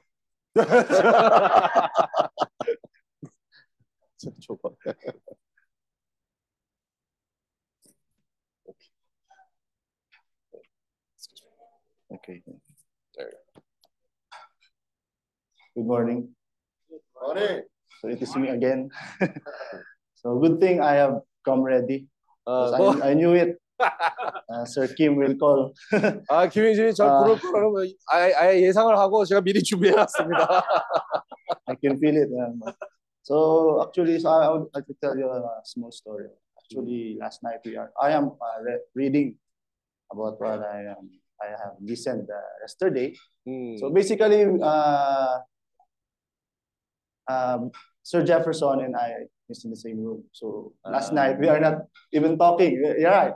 We're not uh, communicating the whole uh, uh, night uh, because I am uh, thinking, researching. 어, uh, 그래서 지금까지 우리가 읽었던 그 내용에 대한 아, 제가 그것도 되새김질하고 생각하고 그렇게 얘기했는데 어, 제 저녁에 그 제퍼슨이랑 방금 지금 나누고 있어요. 어제 저녁 때도 내내 우리가 그 말씀에 대한 교제하고 얘기하고 그랬습니다. Uh, we only spoke uh, this morning. 예. yeah. 오늘 아침에도 우리가 얘기를 했습니다. So this is the verse that I meditated last night. 음, 어제 저녁에 우리가 So it 되새김질을 한 is 그런 the 내용이에요. John 7, uh, 37. 음, 요한복음 7장 37절. So I will read it. So let us uh, uh, what do you call it?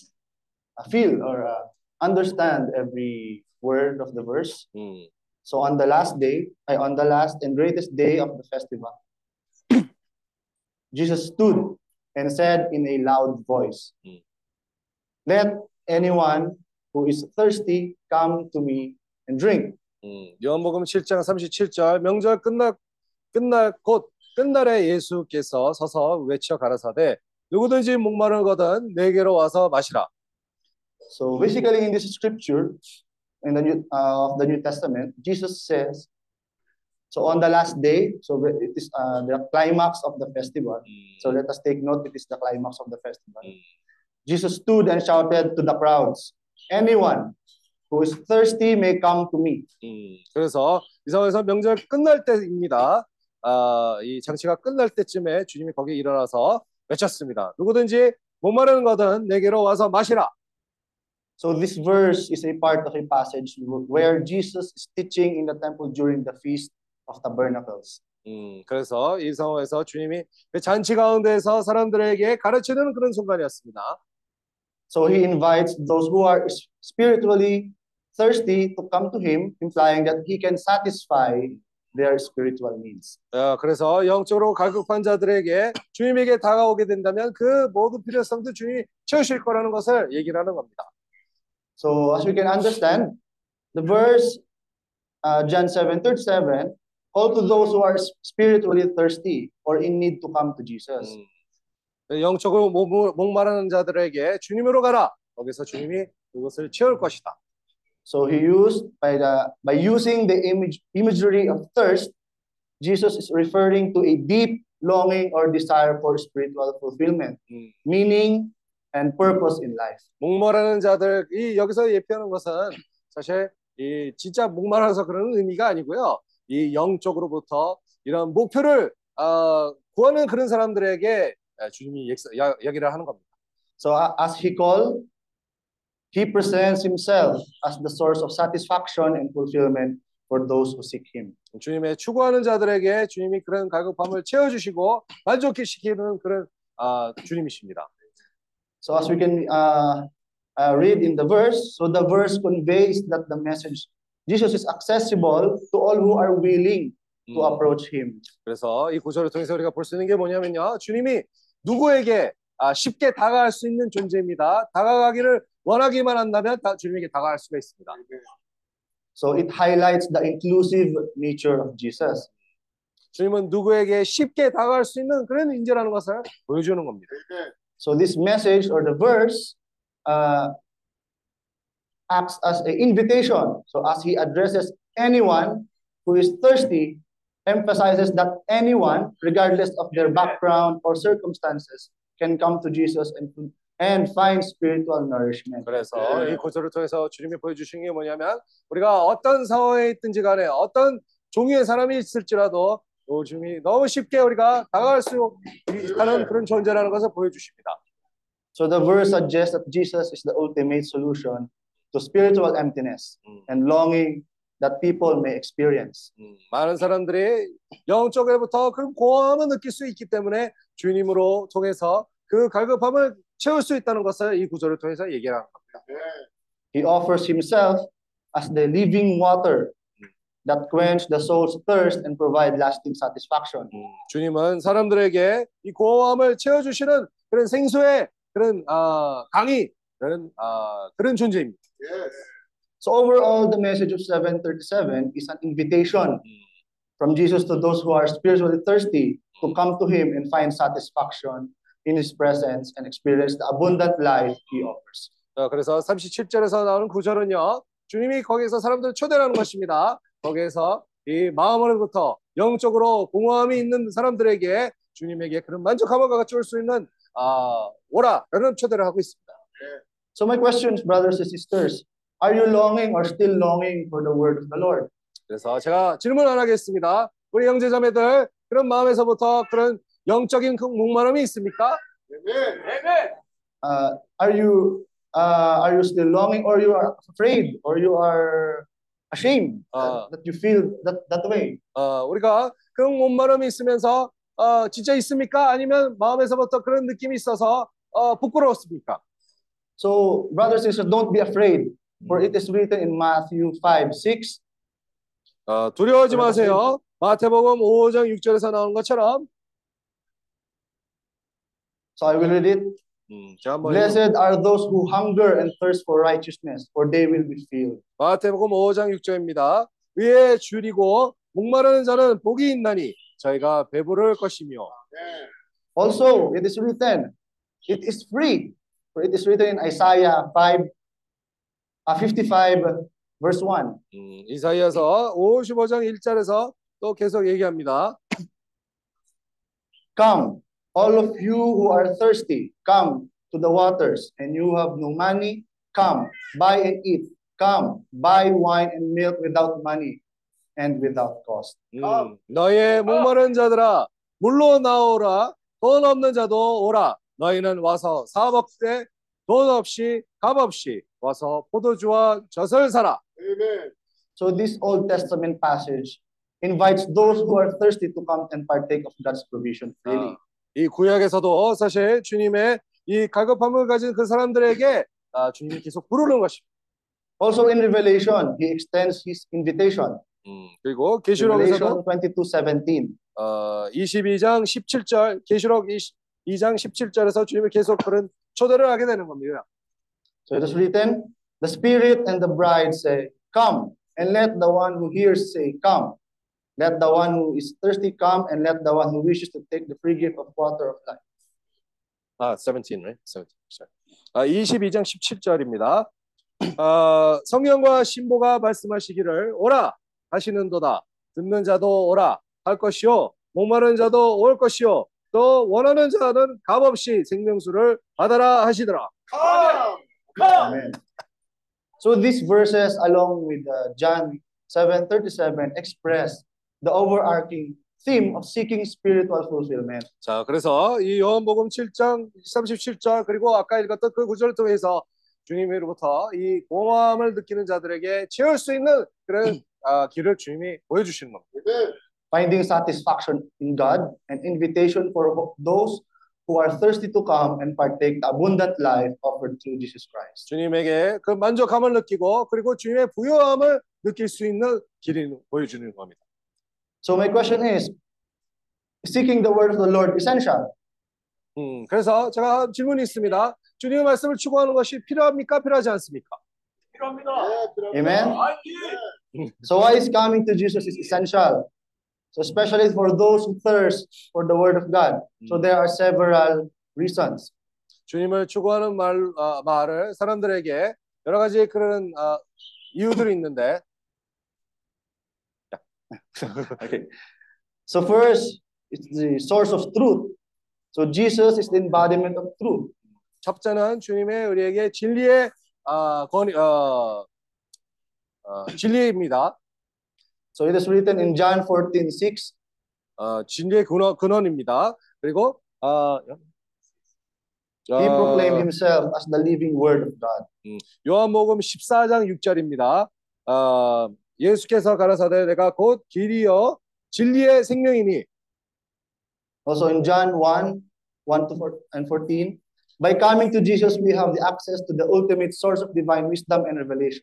So he can quench our spiritual thirst and provide us with understanding and knowledge of God's word. 어, John 1, 1 and 14. 아, 오케이, 오케이. 어, I just summarized. 오케이, 오케이. 어, 그래서 요한복음 1장 1절이랑 14절 요약해서 어, 주님이 말씀이 되셨고 어, 아니 말씀이 육이시 되어 우리 가운데서 거하시며 우리가 그 영광을 보니 아버지의 독생자의 영광이요 은혜와 진리가 충만하더라. Amen. So second reason is for the spiritual nourishment. 음, 그뿐만 아니라 이제 이 영적인 공급에 대한 더 얘기를 하는 겁니다. 두 번째 이유로. So just as uh, physical thirst indicates a need for water, spiritual thirst indicates a need for nourishment and fulfillment in our souls. 그래서 우리가 어, 목마를 때 이 몸이 어, 물이 필요하다는 것을 반응을 보여주는 것이고요. 우리가 영적으로도 목마를 때 그것이 이 주님으로부터 오는 그런 영적인 만족함을 필요하다는 것을 몸이 거기서 반응하는 겁니다. So Jesus offers himself as the living water that satisfies the deepest longings of our hearts. 음, 자, 주님도 우리에게 산 생수가 되었고 우리의 마음속에서 그런 원함을 채우시는 그런 아, 주님이십니다. So it is written in John 4 verse 14, 어, 요한복음 4장 14절 by coming to him we can receive spiritual nourishment, growth and fulfillment through personal relationship with him. 음, 우리가 주님의 그런 관계 가운데서 내가 주는 물을 먹는 자는 영원히 막, 어, 목마르지 아니하리니 나의 주는 물은 그 속에서 영생하도록 솟아나는 샘물이 되리라. So the third reason is guidance and direction. 어, 세 번째 어, 포인트는 어, 주님의 인도함입니다.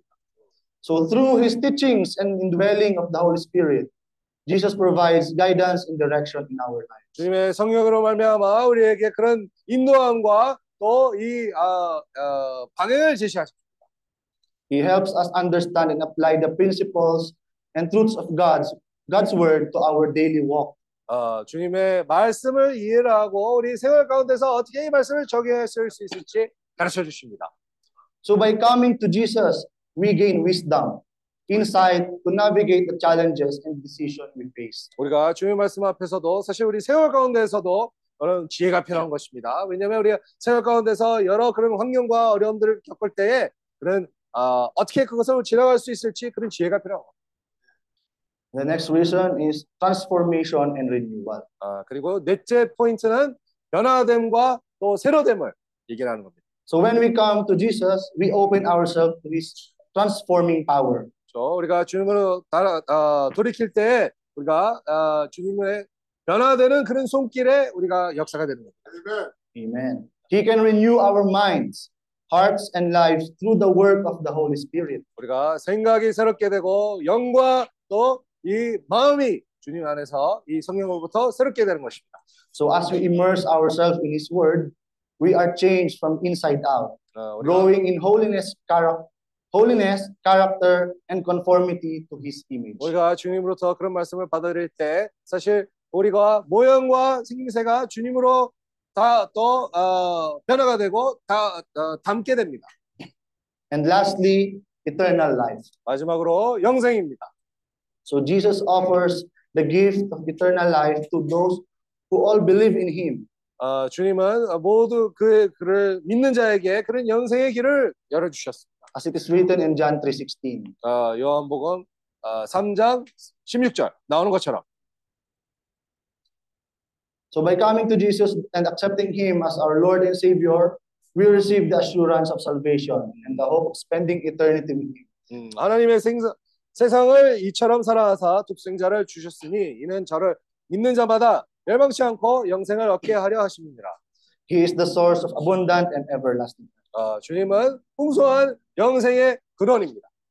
So in summary, coming to Jesus is essential for those who thirst for the Word of God because He is the source of truth, spiritual nourishment, guidance, transformation, and eternal life. 요약해서 주님이 우리에게 그런 영생과 또 변화되는 또이 모든 건- 근원이 되는. He satisfies our deepest longings and provides everything we need for fulfilling and meaningful relationship with God. 우리가 마음속에서 그런 갈급함이 있을 때에 주님이 우리를 참된 그런 아, 공급이 되는 것이고 또 이 영생의 근원이 되는 것입니다. Amen. 아멘.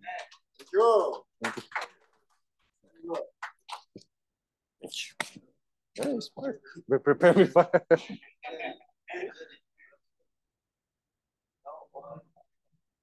make make the offerings. Yeah. Make the offerings. Yeah. So uh, let's take this time to uh, no. Uh, so let's take. Mm. So let's take this time uh, before we finish the meeting. Uh, make our offerings, right? So we'll take this time to make our offerings. All right. Oh.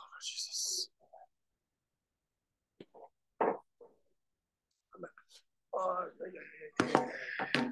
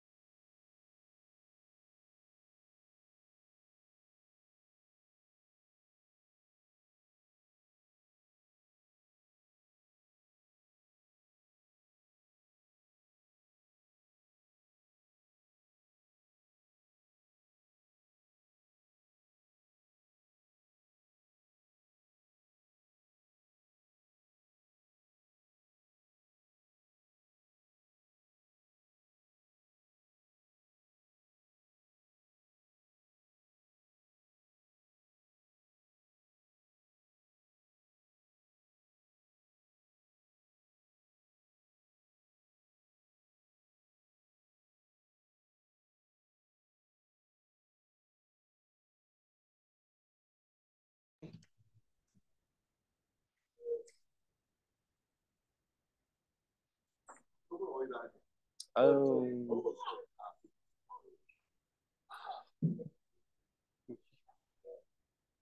So again, uh, good, uh, good uh, morning, still morning. yeah, uh, mamaya po magla-lunch na po tayo.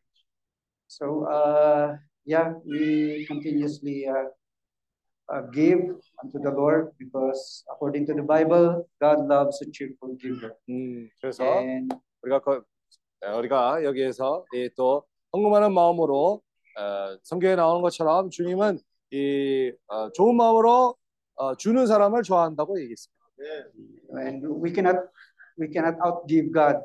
When we release our blessing, God will return the favor sought in, in us. 사실 우리가 주는 것은 주님이 우리에게 주시는 거랑 비교도 안 되는 것입니다. 우리가 주님 조금만 주라도 주님이 우리에게 훨씬 더 아, 베푸십니다. So I would like also to take this opportunity to uh, give an invitation. Whoever will be interested to join our uh, brothers who in Manila for the continuation of the workshop in uh, Blue House. And then the other week in Mindanao. Uh, those of us who would like to go to Mindanao, this is your opportunity. 네. 그래서 우리가 이 지금 기회를 통해서 여기 있는 형제자매들도 아, 이, 아, 또 동요하는데 아, 뭐 마닐라든가 아니면 민다나오 가고 싶어하는 형제들도 아, 이런 기회를 제가 초대를 합니다. Yeah, there is joy in fulfilling our ministry to go and preach the gospel. 우리가 나가서 이 복음을 전파하는 데서 참 보람이 있습니다. 아멘. Those of us who would like to go to Mani, uh, Mindanao, uh, there is Pastor John Michael also. They can uh, contact there in uh, Mindanao. So 어. we can also visit Mindanao. 어, 민다나오를 가고 싶어하는 형제자매들도 우리 존 마이크 형제가 있습니다. So is there any more speaker? 어, 뭐 있습니까? Is there any more who would like to share? Want to finance? Yeah.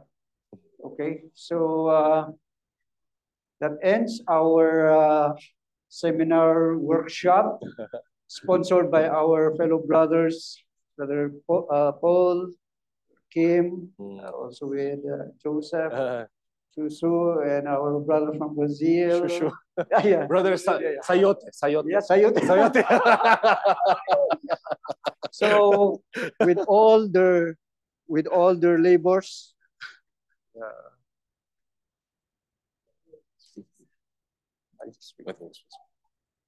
Yeah. so with all their efforts uh, they deserve to be uh, acknowledged and let's give them a clap of applause for their labor in the lord because the scripture says our labor in the lord is never in vain 그래서 주님이 말씀하신 것처럼 우리의 에, 주님을 위해서 하는 일은 절대 아, 헛되는 일이 아니라고 얘기했습니다. And we would like also to acknowledge and uh, give uh, clap offering to our fellow brothers in Mindanao. 아, 그리고 민나라 형제자매들에서 And 어, 박수. our fellow brothers in Manila as well. Are they here? 어, 마닐라 Amen. 형제들도 God bless 나고- your effort. 나고pan, 나고pan. Dagupan as well. Amen. Uh, what place I did not yet mention? 바교. Oh, Baguio. Yeah. And of course, a clap to every one of us because this is successful. Amen. Ah, also, Oh, and then- brothers. oh, God bless you, Oh, brothers and brothers. sisters. Amen. So it's worth fulfilling. eh, When we serve the Lord, there is joy, and the joy of the Lord is our strength every day. 우리가 주님을 섬길 때 주님이 우리에게 힘이 되시고 우리의 매일같이 전진하게 해 주십니다. Amen. And I think uh, our fellow brothers in Mindanao would like also to uh, speak and give thanks or whatever comment they have. I hope they have a good, nice stay here in Baguio. 그래서 우리 민다나에 있는 형제들도 여기 밖에서 좋은 시간이 되기를 바랍니다. Amen. Uh, any further, uh, brother, pastor? para makapag-acknowledge tayo. Baka ba hindi pa ako nasabi. Okay. So, yeah, good, morning once again. Uh, good morning, everyone. And for, for me, uh, I want to uh, extend our gratitude um, for this workshop that ah, okay, okay. Uh, we, we have the opportunity to attend, uh, to, to be uh, together with, with our brothers here in Baguio. Right. and the, in the Gopan and yeah from my family also from Mindanao so I really thank the Lord for this uh, big opportunity for us also that we are here. 그래서 여기에서 우리가 함께 이렇게 모일 수 있는 그런 기회가 있으므로 참 주님께 감사합니다. um yeah and also i really appreciate uh, how our brothers and sisters welcoming us here so thank you so much uh, sister may and the family Hey, thank you thank you very much 아, 메이자매 네 가정도 우리를 너무 잘 이렇게 환호해 주셔서 감사합니다. um This is, you have to now return the favor when they go there, right? uh, in our first day with brother paul um sister may never uh, leave us she, she really care of us 음, 성 성형제매랑 같이 있을 때 메이자매는 항상 우리와 함께 해주시고 아, 우리를 스스로 이렇게 아, 놔두지 않았습니다. so i really thank the lord for that and we really appreciated it 아, 주님께 감사합니다. 네, 자매님에게 감사합니다. um anyway um i want also to uh say a short um learning in this workshop because uh like uh people know me i also work in the ministry for a long time as a pastor but uh being together with this group or this uh, brothers and sister, I really learned many new things. 음, 저 주님의 역사를 오랫동안 하게 되었는데도 어, 우리 형제 자매들과 이렇게 함께 움직이면서 새로운 것을 배우게 됐습니다.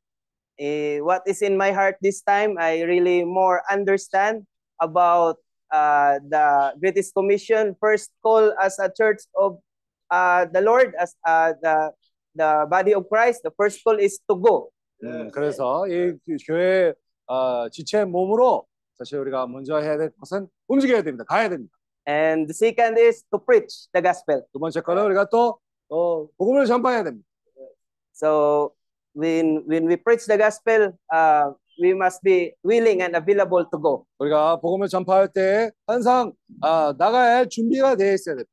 So with the help of uh, our brothers that uh, always guiding and teaching me also, I really more understand and see uh, how it works. 어, 우리가 형제자매들도 가르쳐주고 예, 아, 하- 함께 역사하는 데서 아, 어떻게 일이 진행되는지를 조금씩 배우고 있습니다.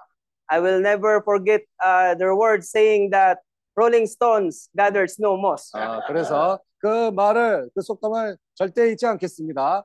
구르는 돌에 이끼가 끼는지 끼지 않는다.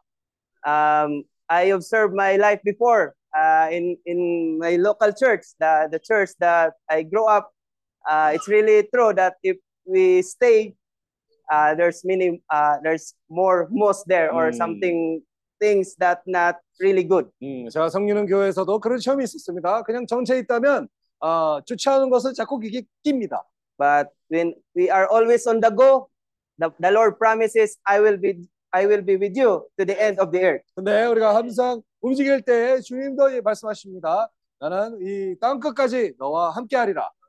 And if the Lord is with us, uh, no moss there and no problem or like stress or anything because in church, honestly, there's many stress.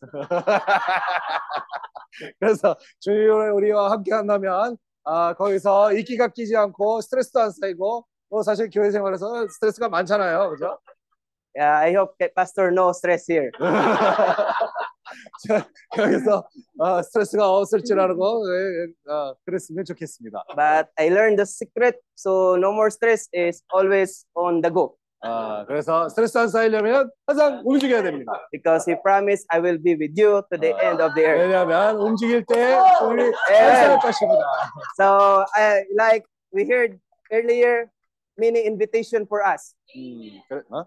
Many, many invitation for us, like 음. what we heard earlier. 어, 우리가 사실 오늘 아침에 들었던 것처럼 여러 그런 주님이 초대하는 그런 말씀이 있었습니다. Uh, I hope that everybody are willing and available to be part uh, as as a body of Christ. 음, 다들 함께 이 모, 주님의 몸으로 아, 그런 마음의 준비가 되기를 원합니다. Um, I yeah. So because I said that I only share a little because our time is limited. So maybe next time I can share to you my all experiences in with 그죠? together with these 네. brothers and sisters. 그래서 이번에 시간이 좀 짧아가지고 아, 제가 다른 얘기 못 하는데 우리 형제자매들과 함께 있었던 그 체험은 다음에 제가 얘기를 하겠습니다. A lot of experiences, and I see the power of God is work. 많은 체험가 있었고 거- 그리고 주님이 거기서 역사시는 손길을 보였습니다. Yeah. So what is impossible with men are possible with God. 사람에게 불가능한 것은 주님은 할 수 있습니다. Um, we may we may think that because we go, we live our like the church here. No, it's not because uh, this is the work of God. 음, 우리가 어디로 나가면 아 이 교회가 어떻게 될 것이다 그런 고, 어, 어, 걱정을 하게 되는데 그렇지 않습니다. 주님의 일입니다. Even we have one body, but the Lord is powerful. He can do what we cannot do. 우리가 아무리 한 몸일지라도 우리가 할 수 없는 것을 주님을 할 수 있습니다. Like me, even though I'm not present in my local church there in Mindanao, but the Lord is working there also. 음, 근데 아무리 제가 민나라에 있는 도시에 제가 없을지라도 주님이 거기서 지속적으로 역사하고 계십니다. And I am also very excited to see them and to share to them what the Lord has done to me. 음, 그래서 저도 여기서 받아왔던 그 말씀을 또 그 사람들과 교통하는 그런 부담이 생겼습니다. So, so I end this to say, let's go. 음, 그래서 갑시다. Amen. Amen. Thank you so much. Okay. Oh, Lord. 어, 워크숍 모임은 이것으로 끝이. 나지 않- 않았습니다. Uh, the workshop is not done. 그러니까 오늘 말씀에 이 사도행전은 계속된다고 이야기했습니다. So today uh, we heard through the word that the Acts of the Apostle was not over just on the end of the chapter. 또 우리가 오후에 어디로 갑니다. 이것도 이 워크숍 모임입니다. Uh, so 모임입니다. we're moving to somewhere in the afternoon. Then the workshop continues to go on. 그래서 이제 다음 이 모임이 그 마닐라에서 있습니다. Uh, our next meeting, however, will be in Manila. 일주일 후에 민다나오 지역에 있습니다. And a week after, it will be in Mindanao. 민다나오 지역 다음에 제주 섬에서 있습니다. And after uh, Mindanao, we're going to have the next workshop in Jeju Island. Welcome to workshop meeting in Jeju Island. want to welcome you to the workshop in Jeju Island. 어, 우리 저기 이 안에 있는 우리 크리스 형제가 어, 내 앞에서 간다고 선포를 했습니다. Our brother Chris, in front of me, said, "Oh, I'll be going there this August." 자, 어, 8월 8월 10월. 자 제주 워크숍 모임에 가고 싶은 분들 손들어 보세요. Uh, please raise your hand who wants to attend the workshop in Jeju Island. 와.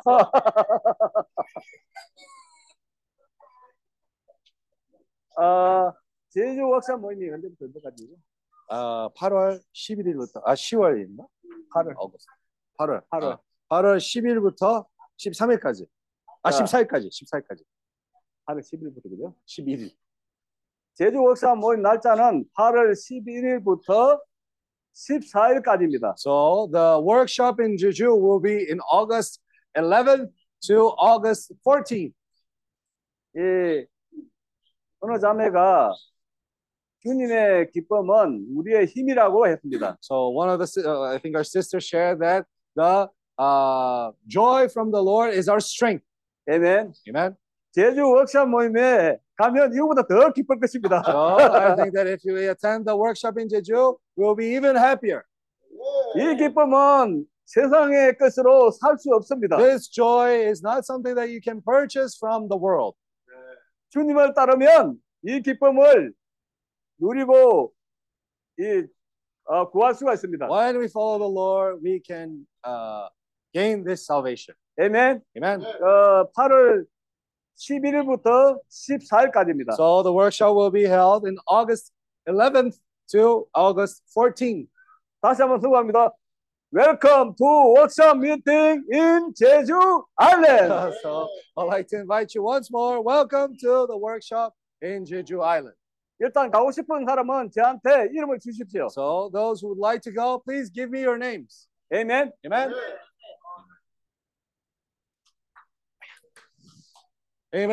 Lord Jesus. So, uh, how about we end the meeting today with someone's prayer? Who can pray for us? Any more minutes? What do you think? You want to sing? Yeah.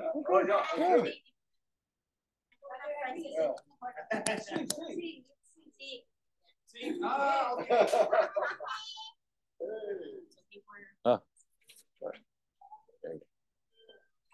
Before we sing, um, before we sing, I would just like to um say a little something Uh, because we still need like we still need twenty to thirty minutes in the kitchen for the lunch to be prepared. So might as well get um take advantage of that time. 아하, 그래서 아직 이 음식이 준비하는데 아직도 20분 정도 걸릴 것 같습니다. 우리가 시간 잘 활용해야 될 것 같아요. Uh, so my mom said for me to um um do some praise and worship, but I'm not a good singer. So so I said, oh, I'm just gonna do a testimony just to buy time for everybody. 시간상 제가 잠깐 교통을 하겠습니다. 간증을 하겠습니다. I'm better at talking than at singing. 어, 뭐 노래 부르는 것보다도 제가 말을 더 잘하죠. But if you want to hear me sing, I'd, I'd be happy to sing for you. 음, 근데 뭐 I just cannot assure that the weather will be good afterwards. 제가 뭐 노래를 부른다면 아뭐 반응이 좋을지는 뭐 자꾸 잘 모르겠습니다. But um, anyway, let me just share the timeline of this workshop. 음, 이번 에, 이 워크숍의 그 시간표를 잠깐 공개하겠습니다.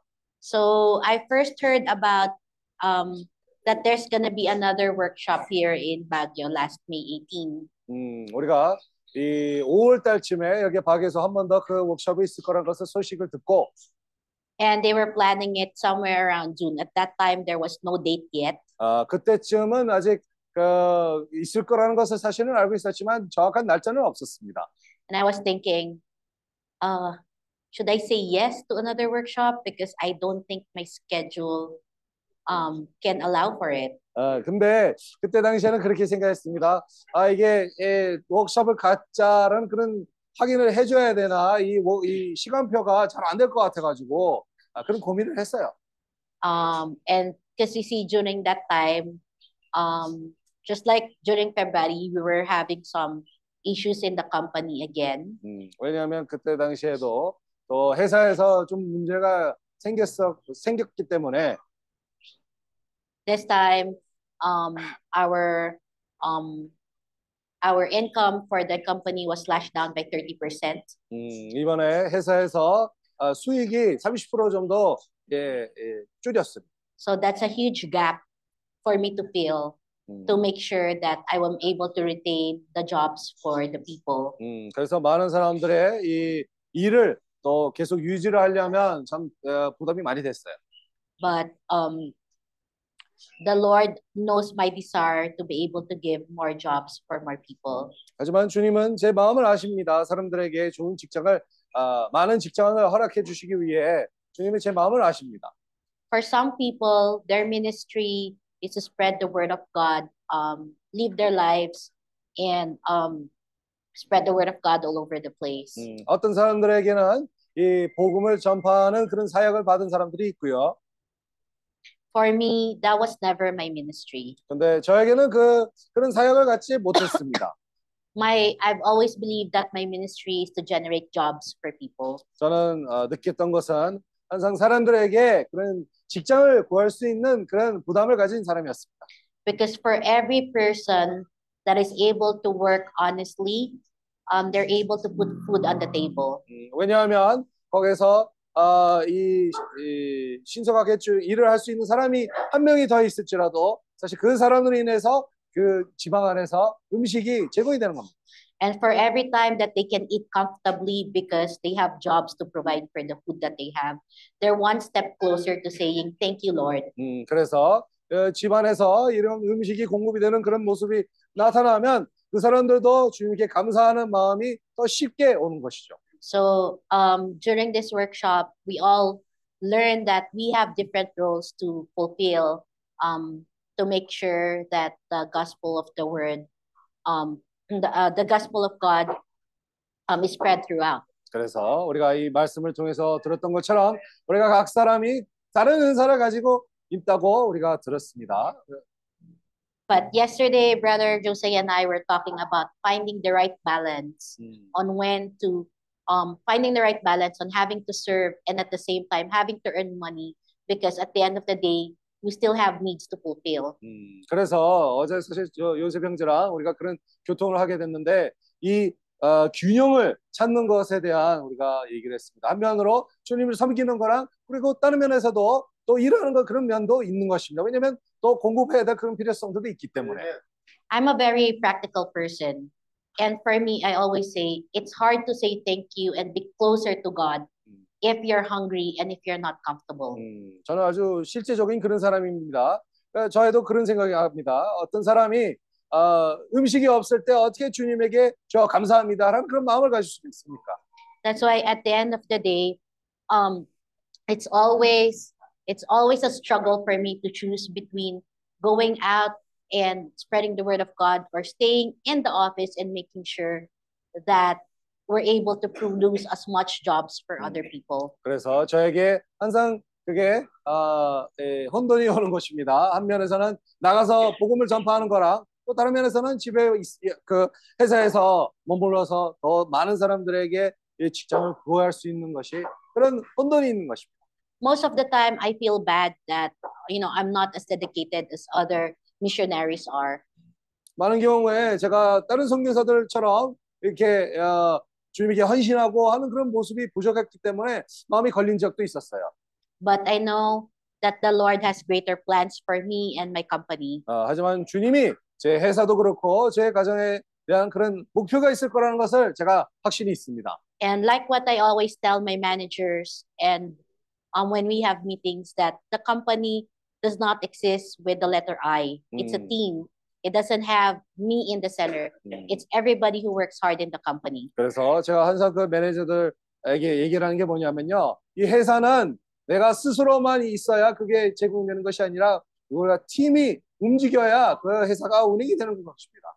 That's why we shouldn't be selfish in putting in our efforts and making the company grow. 음, 그래서 우리가 이기주의자의 그 태도를 취하면 안 되고요. 이 회사가 계속 어, 늘릴 수 있게 우리가 그런 마음이 있어요. Because we promise that every time that the company grows, a portion of the income that it's generating is not only for I or not only for me, but it's also to subsidize what the Lord has planned for 음, us. 그래서 한면으로는 당연히 거기서 이 회사에서 나오는 수익이 저에게만 그 제공되는 것이 아니라 주님의 일에서도 또 거기서 헌금할 수 있는 그런 길이 또 생기는 것입니다. That's why I am always thankful for all the people who's working hard to make sure that our company survives, even though we're just a small fish in a big ocean. 음, 그래서 어, 제가 모든 어, 사람들과 저와 함께 일하는 사람들이 이 회사가 잘 운행될 수 있게 도와주셔서 너무 감사한 마음이 한상 있습니다. Anyway, so going back, I found out that the workshop is going to be on May 18. 음, It was really a struggle for me to attend the morning meetings already because at that um one of my new clients wanted me to have a meeting with them at the same time that um the meeting for Siapa is um same time slot as the meeting for 음. Siapa. 어, 그 사실 여기 집회에 이- 있을 때도 아, 제가 처음 어려움이 있었던 게 뭐냐면 아침 집회에서 참 어렵게 참석했습니다. 왜냐하면 새로운 손님이 있었는데 딱 그 집회 시간에 저를 그런 아, 모임을 가지려고 했었어요. And it wasn't a joke because sometimes my managers would laugh at me because what I would do is I would have like three cell phones or two cell phones in hand, one for the Siapa group and one for my meeting.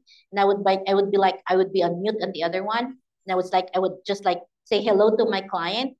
And then after that I would like mute that. I would run to the other side of the room to say hello to the Siapa group that hey I'm here. I'm just listening to the background. 아, 그래 그거 그거 사실 지금 집회 때가 아니었고요. 그때 우리가 집회 준비하려고 했을 때 아, 제가 여러 가지 모임이 있었습니다. 여기 그 직원들도 제 모습을 봤었어요. 핸드폰 세 개 가지고 하나는 여기에서 그 어, 클라이언트랑 모임을 가지는 그런 모습이 있었고 여기도 뮤트 시켜가지고 바로 우리 세피 형제들도 이 얼굴을 보여주면서 거기서 인사를 하고 또 이렇게 움직였습니다. so we developed like a system within our meetings that if the comp uh, if the client is calling my name because the client needs my attention they have to raise my hand or they have to raise their hand so i would run to the other side and just in case that you know um it's not i'm not that much needed on the other side i'll be going to the other side to listen to make sure that i you know i get the organization of the workshop across 아, 그래서 또 우리가 어떤 시스템을 제공했습니다. 어떤 제가 꼭 드려야 될 그런 말씀이 있다면요. 항상 그 손을 들으라고 제가 이렇게 주문을 통해서 그렇게 하라고 얘기했습니다. 그러지 않으면 제가 어, 새 앞에 있는 형제들과 거기에 이 어, 워크숍을 준비하는 데서 아, 제가 거기서 집중을 한 거고요. At one point, I said, I'm hoping that this workshop will not push through. 어, 한, Because- 한때는 제가 마음속에서 그렇게 아, 이 워크숍 잘안 됐었으면 좋겠다. because I was already getting sick. Uh, honestly, for the past um P, it's been uh, it's been like a month already, right? Or past two months, right? 음, Honestly, for the past two months, I'm only sleeping for three hours. I'm Mm. lucky if I get to sleep three hours a day. 그래서 이제 뭐 거의 두 달 가까이 제가 세 시간씩만 자고 그렇게 생활을 하게 됩니다. 좀세 시간 자면 그게 또 좋은 거고요. And to organize another workshop is not a joke because it's another responsibility. 그래서 워크숍도 준비하는 것이 그게 책임 있는 일이기 때문에 어, 아무렇게나 하면 안 되는 거예요. So I said, Lord, I'm just human. I cannot handle all of this all at the same time. 음, 그래서 I cannot handle what you're giving to me on my plate all at the same time. 아, 그래서 아 주님이 저에게 너무 많은 것을 한꺼번에 허락해 주시고 있기 때문에 저는 이걸 다 못 감당할 것 같아요. On top of that, I'm also transitioning the cafe to become a school and work on a lot of things on the accreditation as well on my self growth to make sure that when I teach, I'm capable and 음. I have the certificates to prove that I can do this. 음. 그래서 그뿐만 아니라 이 커피숍도요. 지금 이제 이 커피숍뿐만 아니라 이제 학교로 조금씩 제가 그거를 아, 이동하는 중입니다. 그래서 거기에서 이 학교를 하려면 또 자격증 같은 것도 다 따야 될 필요가 있고 저 정신없게 바쁘게 삽니다. I know my body has limitations as well, so I've been in and out of sickness for the past few months and weeks, and I'm actually like um doing everything I can to stay healthy, um to 어. make sure that I see through whatever that needs to be done. 음, 그래서 이 제가 몸도 사실 가끔 자주 이렇게 아프고 그랬습니다. 아, 그런 면에서도 어떻게 해야 내 몸을 잘 돌봐야 될지 그 부분도 제가 신경을 쓰고 있습니다. But it was really difficult. Um, it was really difficult um for me for the past few months 음. because um, you know, I don't. I'm alone. I don't have.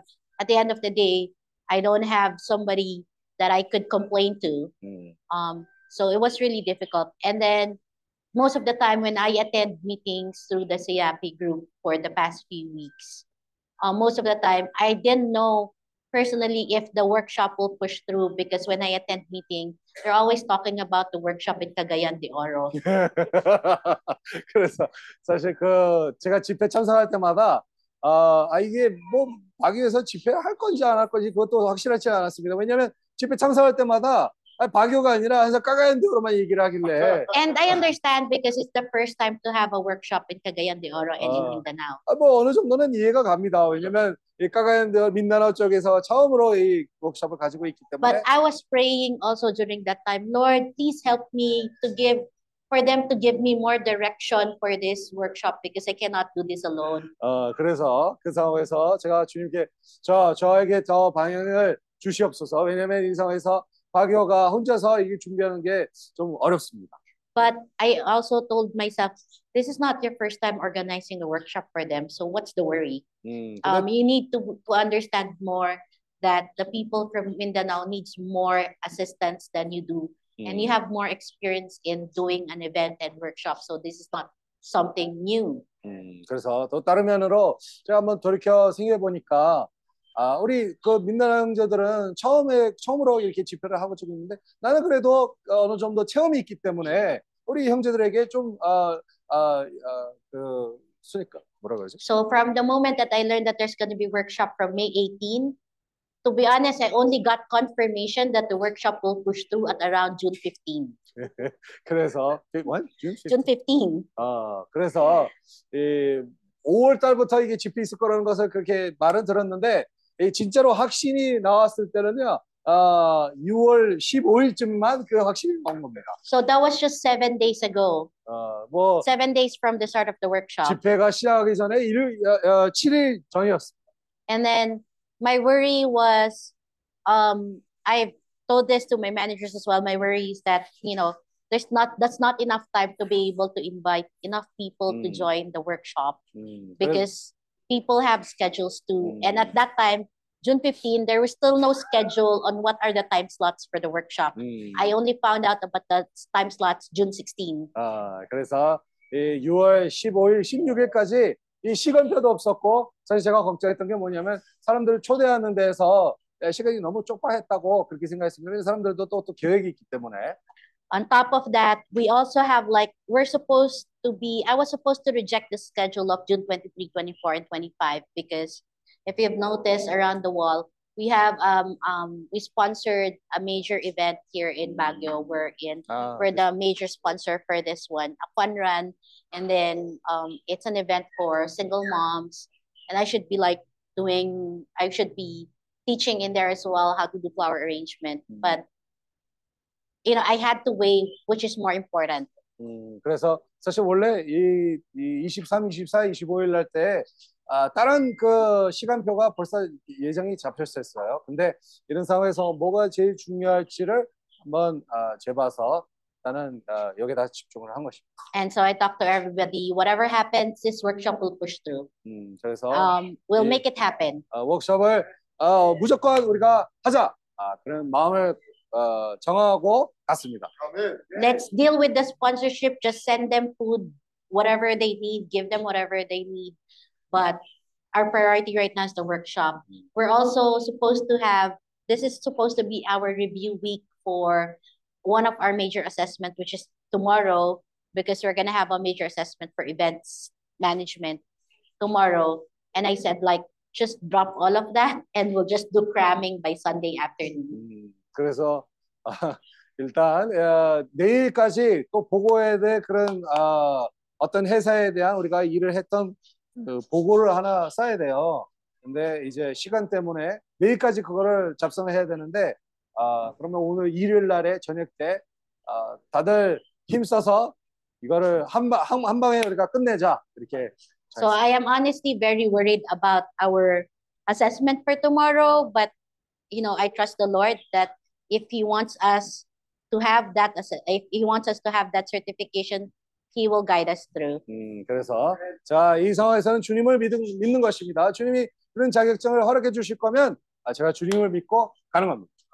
Admittedly, um, last workshop we had more attendees because Mm. there was one point in the last workshop we're in, we have like 142 people 음. for um for this workshop. 아, 저번 워크숍 때는요, 우리가 거의 140, 많을 때 140명까지 여기서 모여 있었어요. Um, but this workshop we only had the highest number of attendee we had is 78, 음, which was last night. 음, 근데 어제 저녁 때 우리가 최대한 많이 인원수가 있을 때였습니다. which was half of what we used to have like February. 그 2월 달에 있을 때 집회 거의 절반 정도 생각하면 돼요. And that made me really, really sad. 음, 그 한면으로는 마음이 좀 어, 슬펐습니다. I felt like um I felt like a failure. 음, 그게 또 실패했던 그런 느낌이 들었고요. But I was talking about it with my sister also. 음, And I was asking everybody, like, I know there's not a lot of attendees right now, but my sister assured me that it's not about the number of attendees, but it's more intimate right now, and they actually learned more 음. in this workshop than the first workshop that we had here. 근데 어, 제 동생이랑 얘기해 보니까 제 동생이 이게 숫자의 문제가 아니다. 이번에는 좀 더 아, 사람들과 친밀한 관계를 맺을 수가 있었다는 것을 느끼게 되었고 사람들도 더 이 말씀을 흡수를 잘한 것 같다라는 그런 얘기를 한 겁니다. And then I also thought, well, maybe I should be thinking on the positive side. Imagine if I'm gonna fill up the slots again to 100 people. We can't breathe anymore because the circulation is not gonna be that good. Because I remember last workshop, even up to the kitchen, people were standing up. Yeah. There's no place to sit anymore, and that's not. If you really wanna digest, ruminate the word of God, um, you need to be comfortable 음, to have your mind open and ready. Because if your body has physical limitations, 음, then your mind will have limitations in absorbing what is being taught as well. 음. 그래서 또 다른 면에서는요. 아무리 우리가 200명 정도 여기다 채워도요. 또 숨 쉴 공간이 없습니다. 그래서 어떤 면에서 보면 어, 우리 몸 상태도 좀 편안한 그런 환경 가운데 있어야 마- 말씀도 더 쉽게 되새김질 할 수 있는 것이고 그 말씀도 더 쉽게 흡수할 수가 있습니다. So even though I was sad, I finally accepted that maybe this is what the Lord has planned for us. 음, 그래서 한면으로는 슬펐지만 또 다른 면으로 이 주님이 이게 아마 준비를 하신 것이다라는 그런 생각을 든 겁니다. Because He wants more people to be able to ruminate and digest 음, what is being taught versus having a lot of people um, outside, but um, they're only gonna get like a few portions of what is being taught. 음, 왜냐하면 아무리 사람이 적을지라도 거기에서 사람들이 그런 어, 받아야 될 분깃에 아, 잘 받는 것이 그게 중요한 거다 So I'm hoping, I'm not sure when the next workshop in Baguio will be again the next time, but I do know that this is not the last workshop. Um, yeah, I'm hoping that um, the Lord will still give us strength to be able to continue to, to produce or to continue to make workshops such as this. Amen. Because um, it's important to enrich our spiritual life as well. 음, 그래서 이, 이 바교 집회가 어, 마지막 집회가 절대 아닙니다. 앞으로도 많은 집회가 있을 거란 것을 우리가 기대를 하고요. 우리가 아무래도 이 영적의 공급이 필요하기 때문에 이것을 우리가 계속하는 것이 필요합니다. Yeah, and I'm hoping that maybe next time I have more time to organize versus five, six days. 아, we all But wish. um, you know, this only proved to me that whatever is thrown my way, whatever is thrown in my, and it's not just me. Um, that's why I will be um calling the attention of everyone who helped me make this workshop.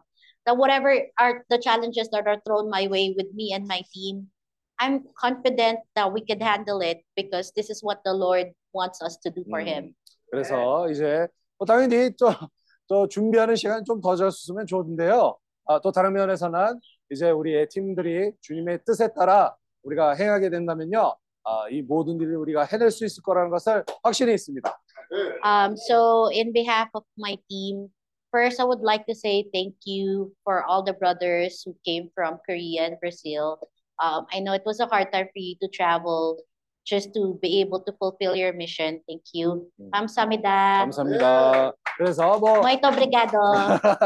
한국 브라질에서 온 형제자매들을 위해서 주님께 감사합니다. 온 무대까지 뭐 쉽지 않을 거라고 생각합니다. 근데 이 목표를 두고 왔기 때문에 아, 참 감사한 마음을 드리겠습니다. For all the um for all the delegates who came from Mindanao, daghang salamat. 음, 어, 민나라에서 온 형제자매들도 Um, I know 감사합니다. it's it's a lot of you. It's your first time here in in Baguio. 어, So I'm hoping that my mom, although I may not be able to tour you around because I have to prepare for my assessment, I already made arrangements with my mom and my aunt. They will be able to take care of you guys for you guys to tour you later and for tomorrow, so you could at least 음, um enjoy your time here in Baguio. 저는 이좀 계획이 있기 때문에 같이는 같이는 못 가는데요. 제 어머니랑 제 아, 이모가 우리 형제자매들도 이렇게 어, 구경시켜고 또 보여주는 데서 해주겠다고 얘기했습니다. For those who came from Pangasinan, balbalage salamat. Thank you, thank you, thank you. Let's thank you. Thank you. 어, Thank thank you so much. 어, thank you so much. And for those from. Baguio, dakal nga salamat kinda kayo amin, apo. 자, 감사한다는 말이죠. 밖에 있는 We're 형제들도 just saying thank you in every language. 어, 밖에서 온 Um, 형제자매들도 감사한 마음을 드리겠습니다. Um, I don't know if the food is almost ready. Give me more. Uh, Angge, how many more? Angel, how many more minutes? Huh? Because we could still sing after this. So just want to say thank you to everybody. But mm, um, aside from saying to all of the people who came, I would also like to say thank you to all of those who helped me, 음. made sure that this workshop happened. 어, 다들 이렇게 참석해 주셔서 감사하고요. 그리고 이 워크숍을 잘 진행이 된 데서 도움 준 어, 우리 스태프분들에게 감사한 마음을 드리겠습니다. First of Thank all, you. Thank you. I would like to thank my management team from Savas. Um, um, it was funny because yesterday I, I'm uh, everybody knows that I'm gonna I'm sick right now. Mm. So yesterday I was having high fever and I was already sleeping at the corner with uh, my blanket. Uh. So it was because we are not like our meeting runs up to four a.m. in the morning, and then we have to wake up at six thirty or six a.m. in the morning again for another meeting. Mm. But you know they still took time. My manager still took time to make sure that the schedules are um rolled around.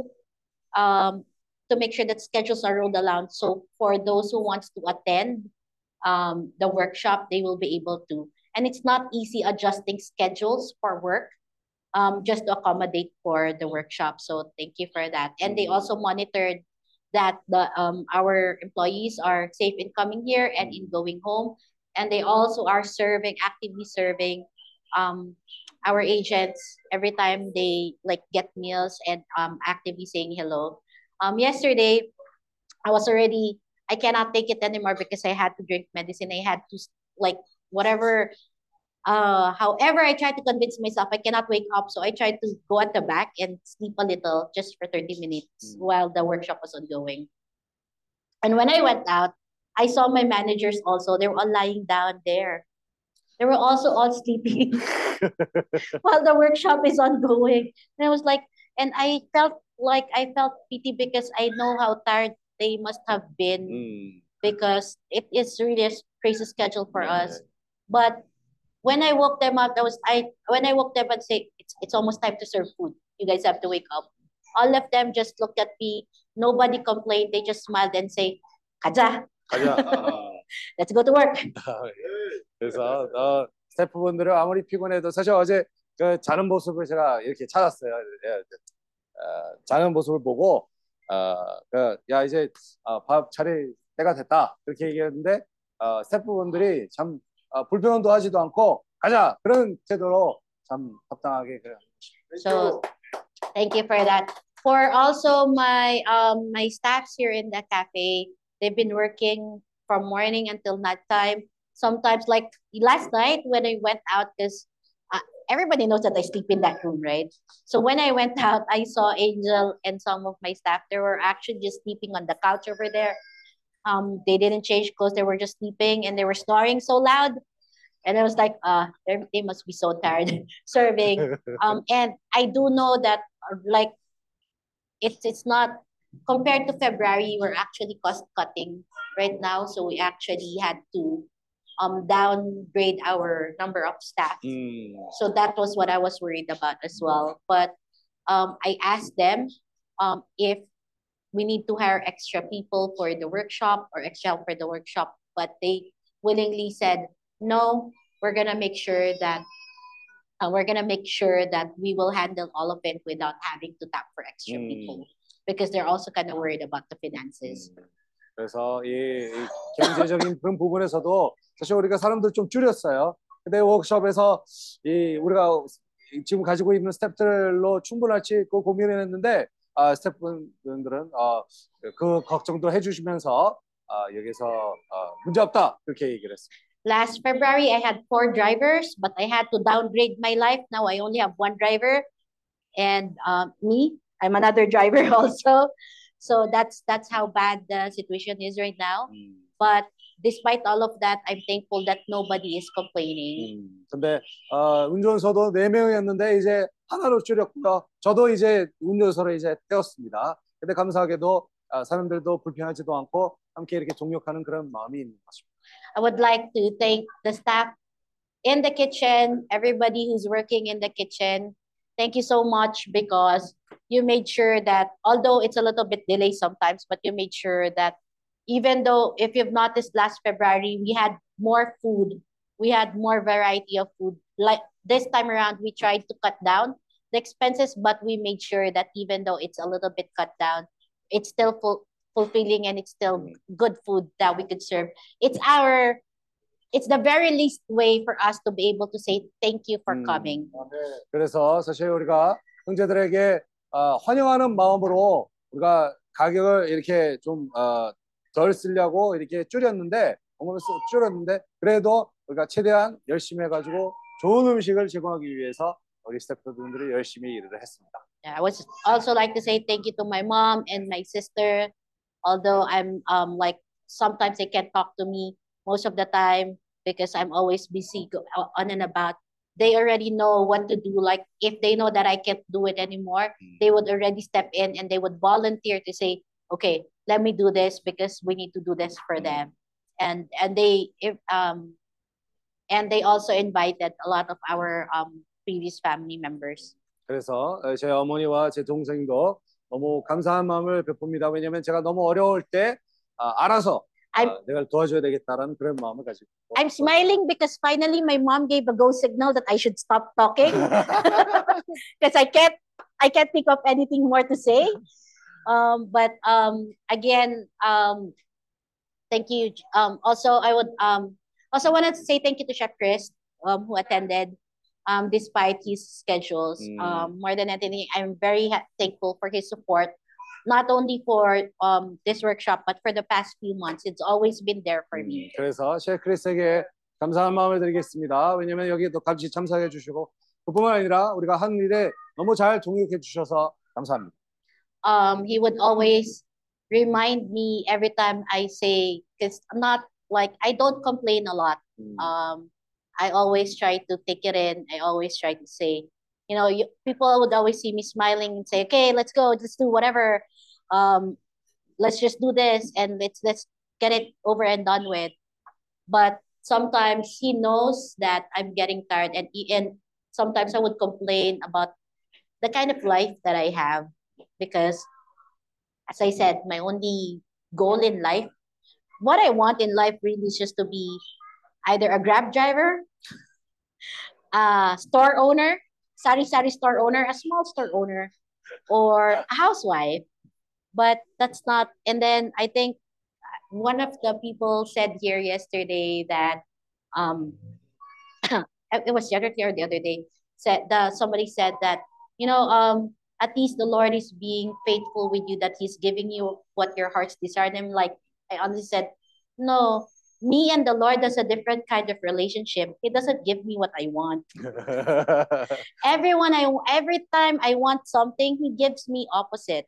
Like i remember i didn't want to have a company of my own before because it's too much of a hard work Uh, I mean, I'd rather be a housewife. Just find a table nampion, a rich husband, and you know, just serve that rich husband and you know, pretend to be pretty. You know, that's my life goal. But the Lord said, no, do this instead. and it's always been like that. My relationship has always been like that. I've never really gotten my heart's desire with the Lord. But it's not because He doesn't love me. It's because I think He believes in my capability. And I think He believes that um, one of the lessons that um, we've learned during this workshop is one of the questions that was being asked during this workshop is what have you been doing to prepare when it's time for you to face the Lord? 음, 그래서 이 워크숍에 대한 그또 내용이 있- 질문이 있었습니다. 우리가 주님을 어, 만나기 전에 뭐 준비하기 위해서 뭘 하고 있습니까? 그런 질문을 주었는데 참 저도 그렇게 생각했습니다. 사실 지금까지 어, 제가 원하는 것을 주님이 그것을 잘 안 해주시더라고요. 자, 나는 편하게 이 아, 집에서 그냥 아, 자녀들 키우고 하는 그런 마음을 가지고 있는데 왜 자꾸 저에게 회사를 주시고 이런 많은 것을 어, 돌볼 거를 저한테 주시는 겁니까? For me, honestly, I still don't know the answer to that question. 아직 저에게는 그 질문에 답변이 없는 것 같아요. What I do know though is that when it's time for me to face the Lord, I would want to have pride and face Him eye to eye and say, Lord, I did my best. 음, And 근데 that I did not put whatever talent you gave to me, I did not put it to waste. 그래서 그래도 아, 적어도 주님 앞에 갔을 때 아, 제가 마음이 그래도 좀 머리 서서 아, 주여 제가 해야 될 것을 최대는 잘했습니다. 주님이 주신 저그 은사를 제가 절대로 그것을 파묻지 않았습니다. So it is my hope and desire for each and everyone who attended this workshop um, to not only live by what the Lord wants us to, but to always do their best all the time without excuses. 음, 그래서 우리가 최대한 최소한을 할 수 있는 것을 우리가 열심히 해야 될 필요가 있습니다. 어, 핑계 대지 말고 우리가 항상 열심히 해야 됩니다. All right. So I would like again to say thank you to everybody who's attended. And I think before we will go eat, we could have one song so that we. Alright, yeah. And I'm passing the mic. 어, 이제 마이크. My job is done 20 minutes.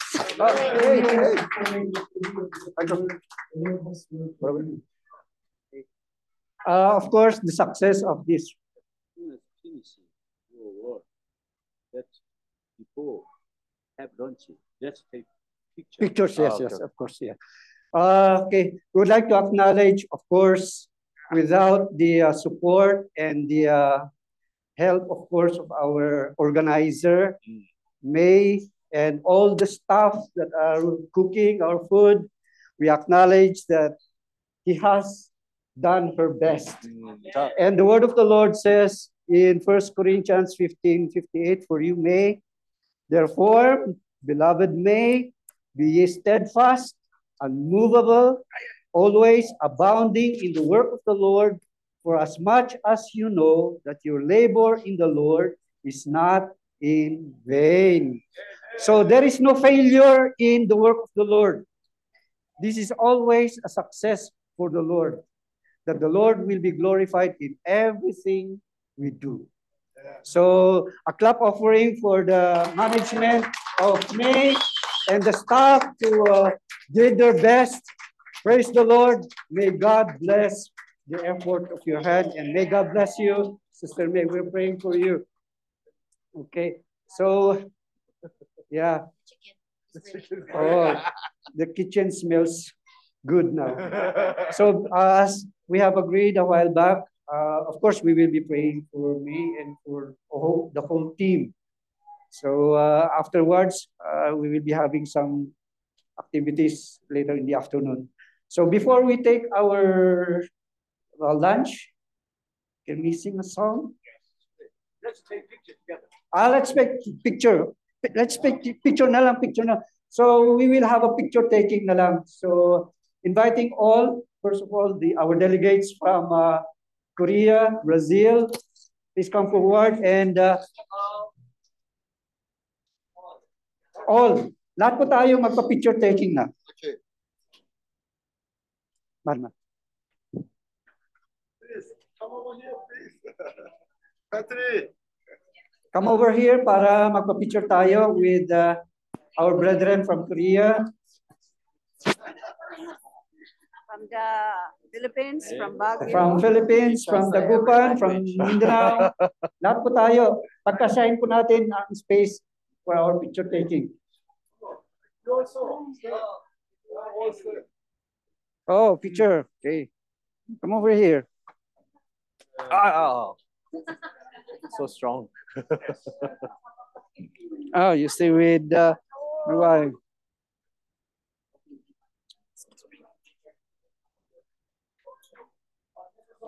More, more, more. remaining.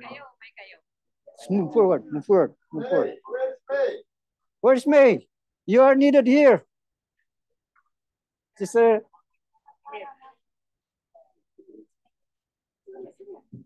Yeri, Yeri. Sister Neng. Okay, picture time. No, si Brother Mon. Brother Mon. No.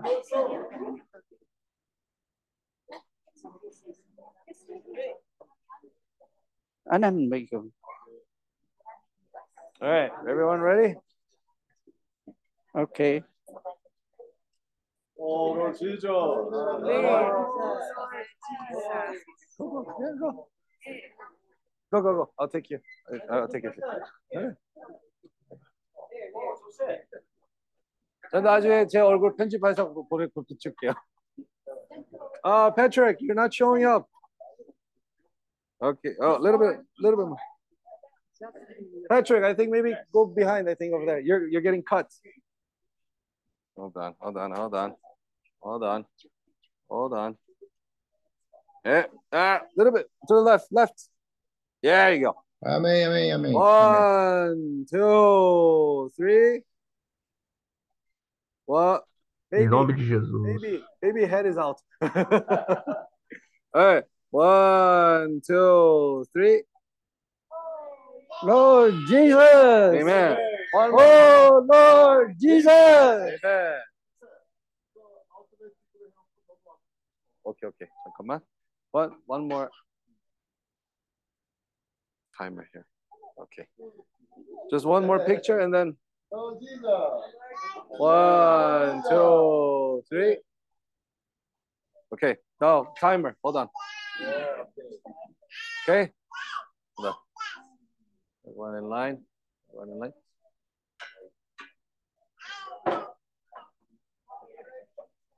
Okay. Okay. Good.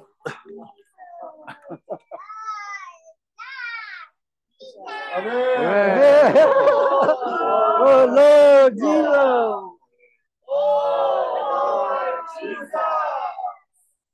Oh, Lord Jesus. I think it went. Uh, man, man ko ba? Makan tayo pa eh, bro. Very good.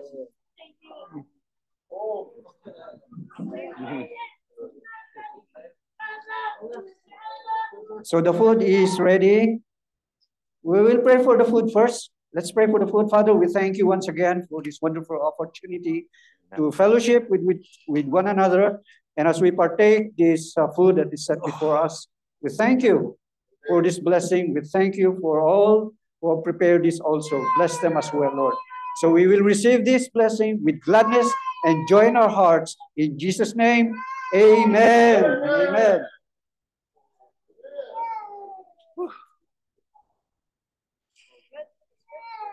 Good. Ah, God bless you, brother. God Yeah, bless you. weeks. brother. Oh. Stop, Mantay pa. Okay. Mantay pa. I'm gonna be okay. Ay, apay. Apay. All right. Ayun, ala, apay. Apay, kinaro naman. Ala, napuyat kayo ah. Ala. Ay, si ala. Sige, ano balik, mantay pa. Tapno, adam, tiko, hata, sa kakotay. Sige tayo, pag-pray tayo. Ala, ang kupay ang mo. un. Katso, ada di hospital tata. Nerwaran. Madimot lang di hospital. Ala. Hopefully, kararag tayo tani.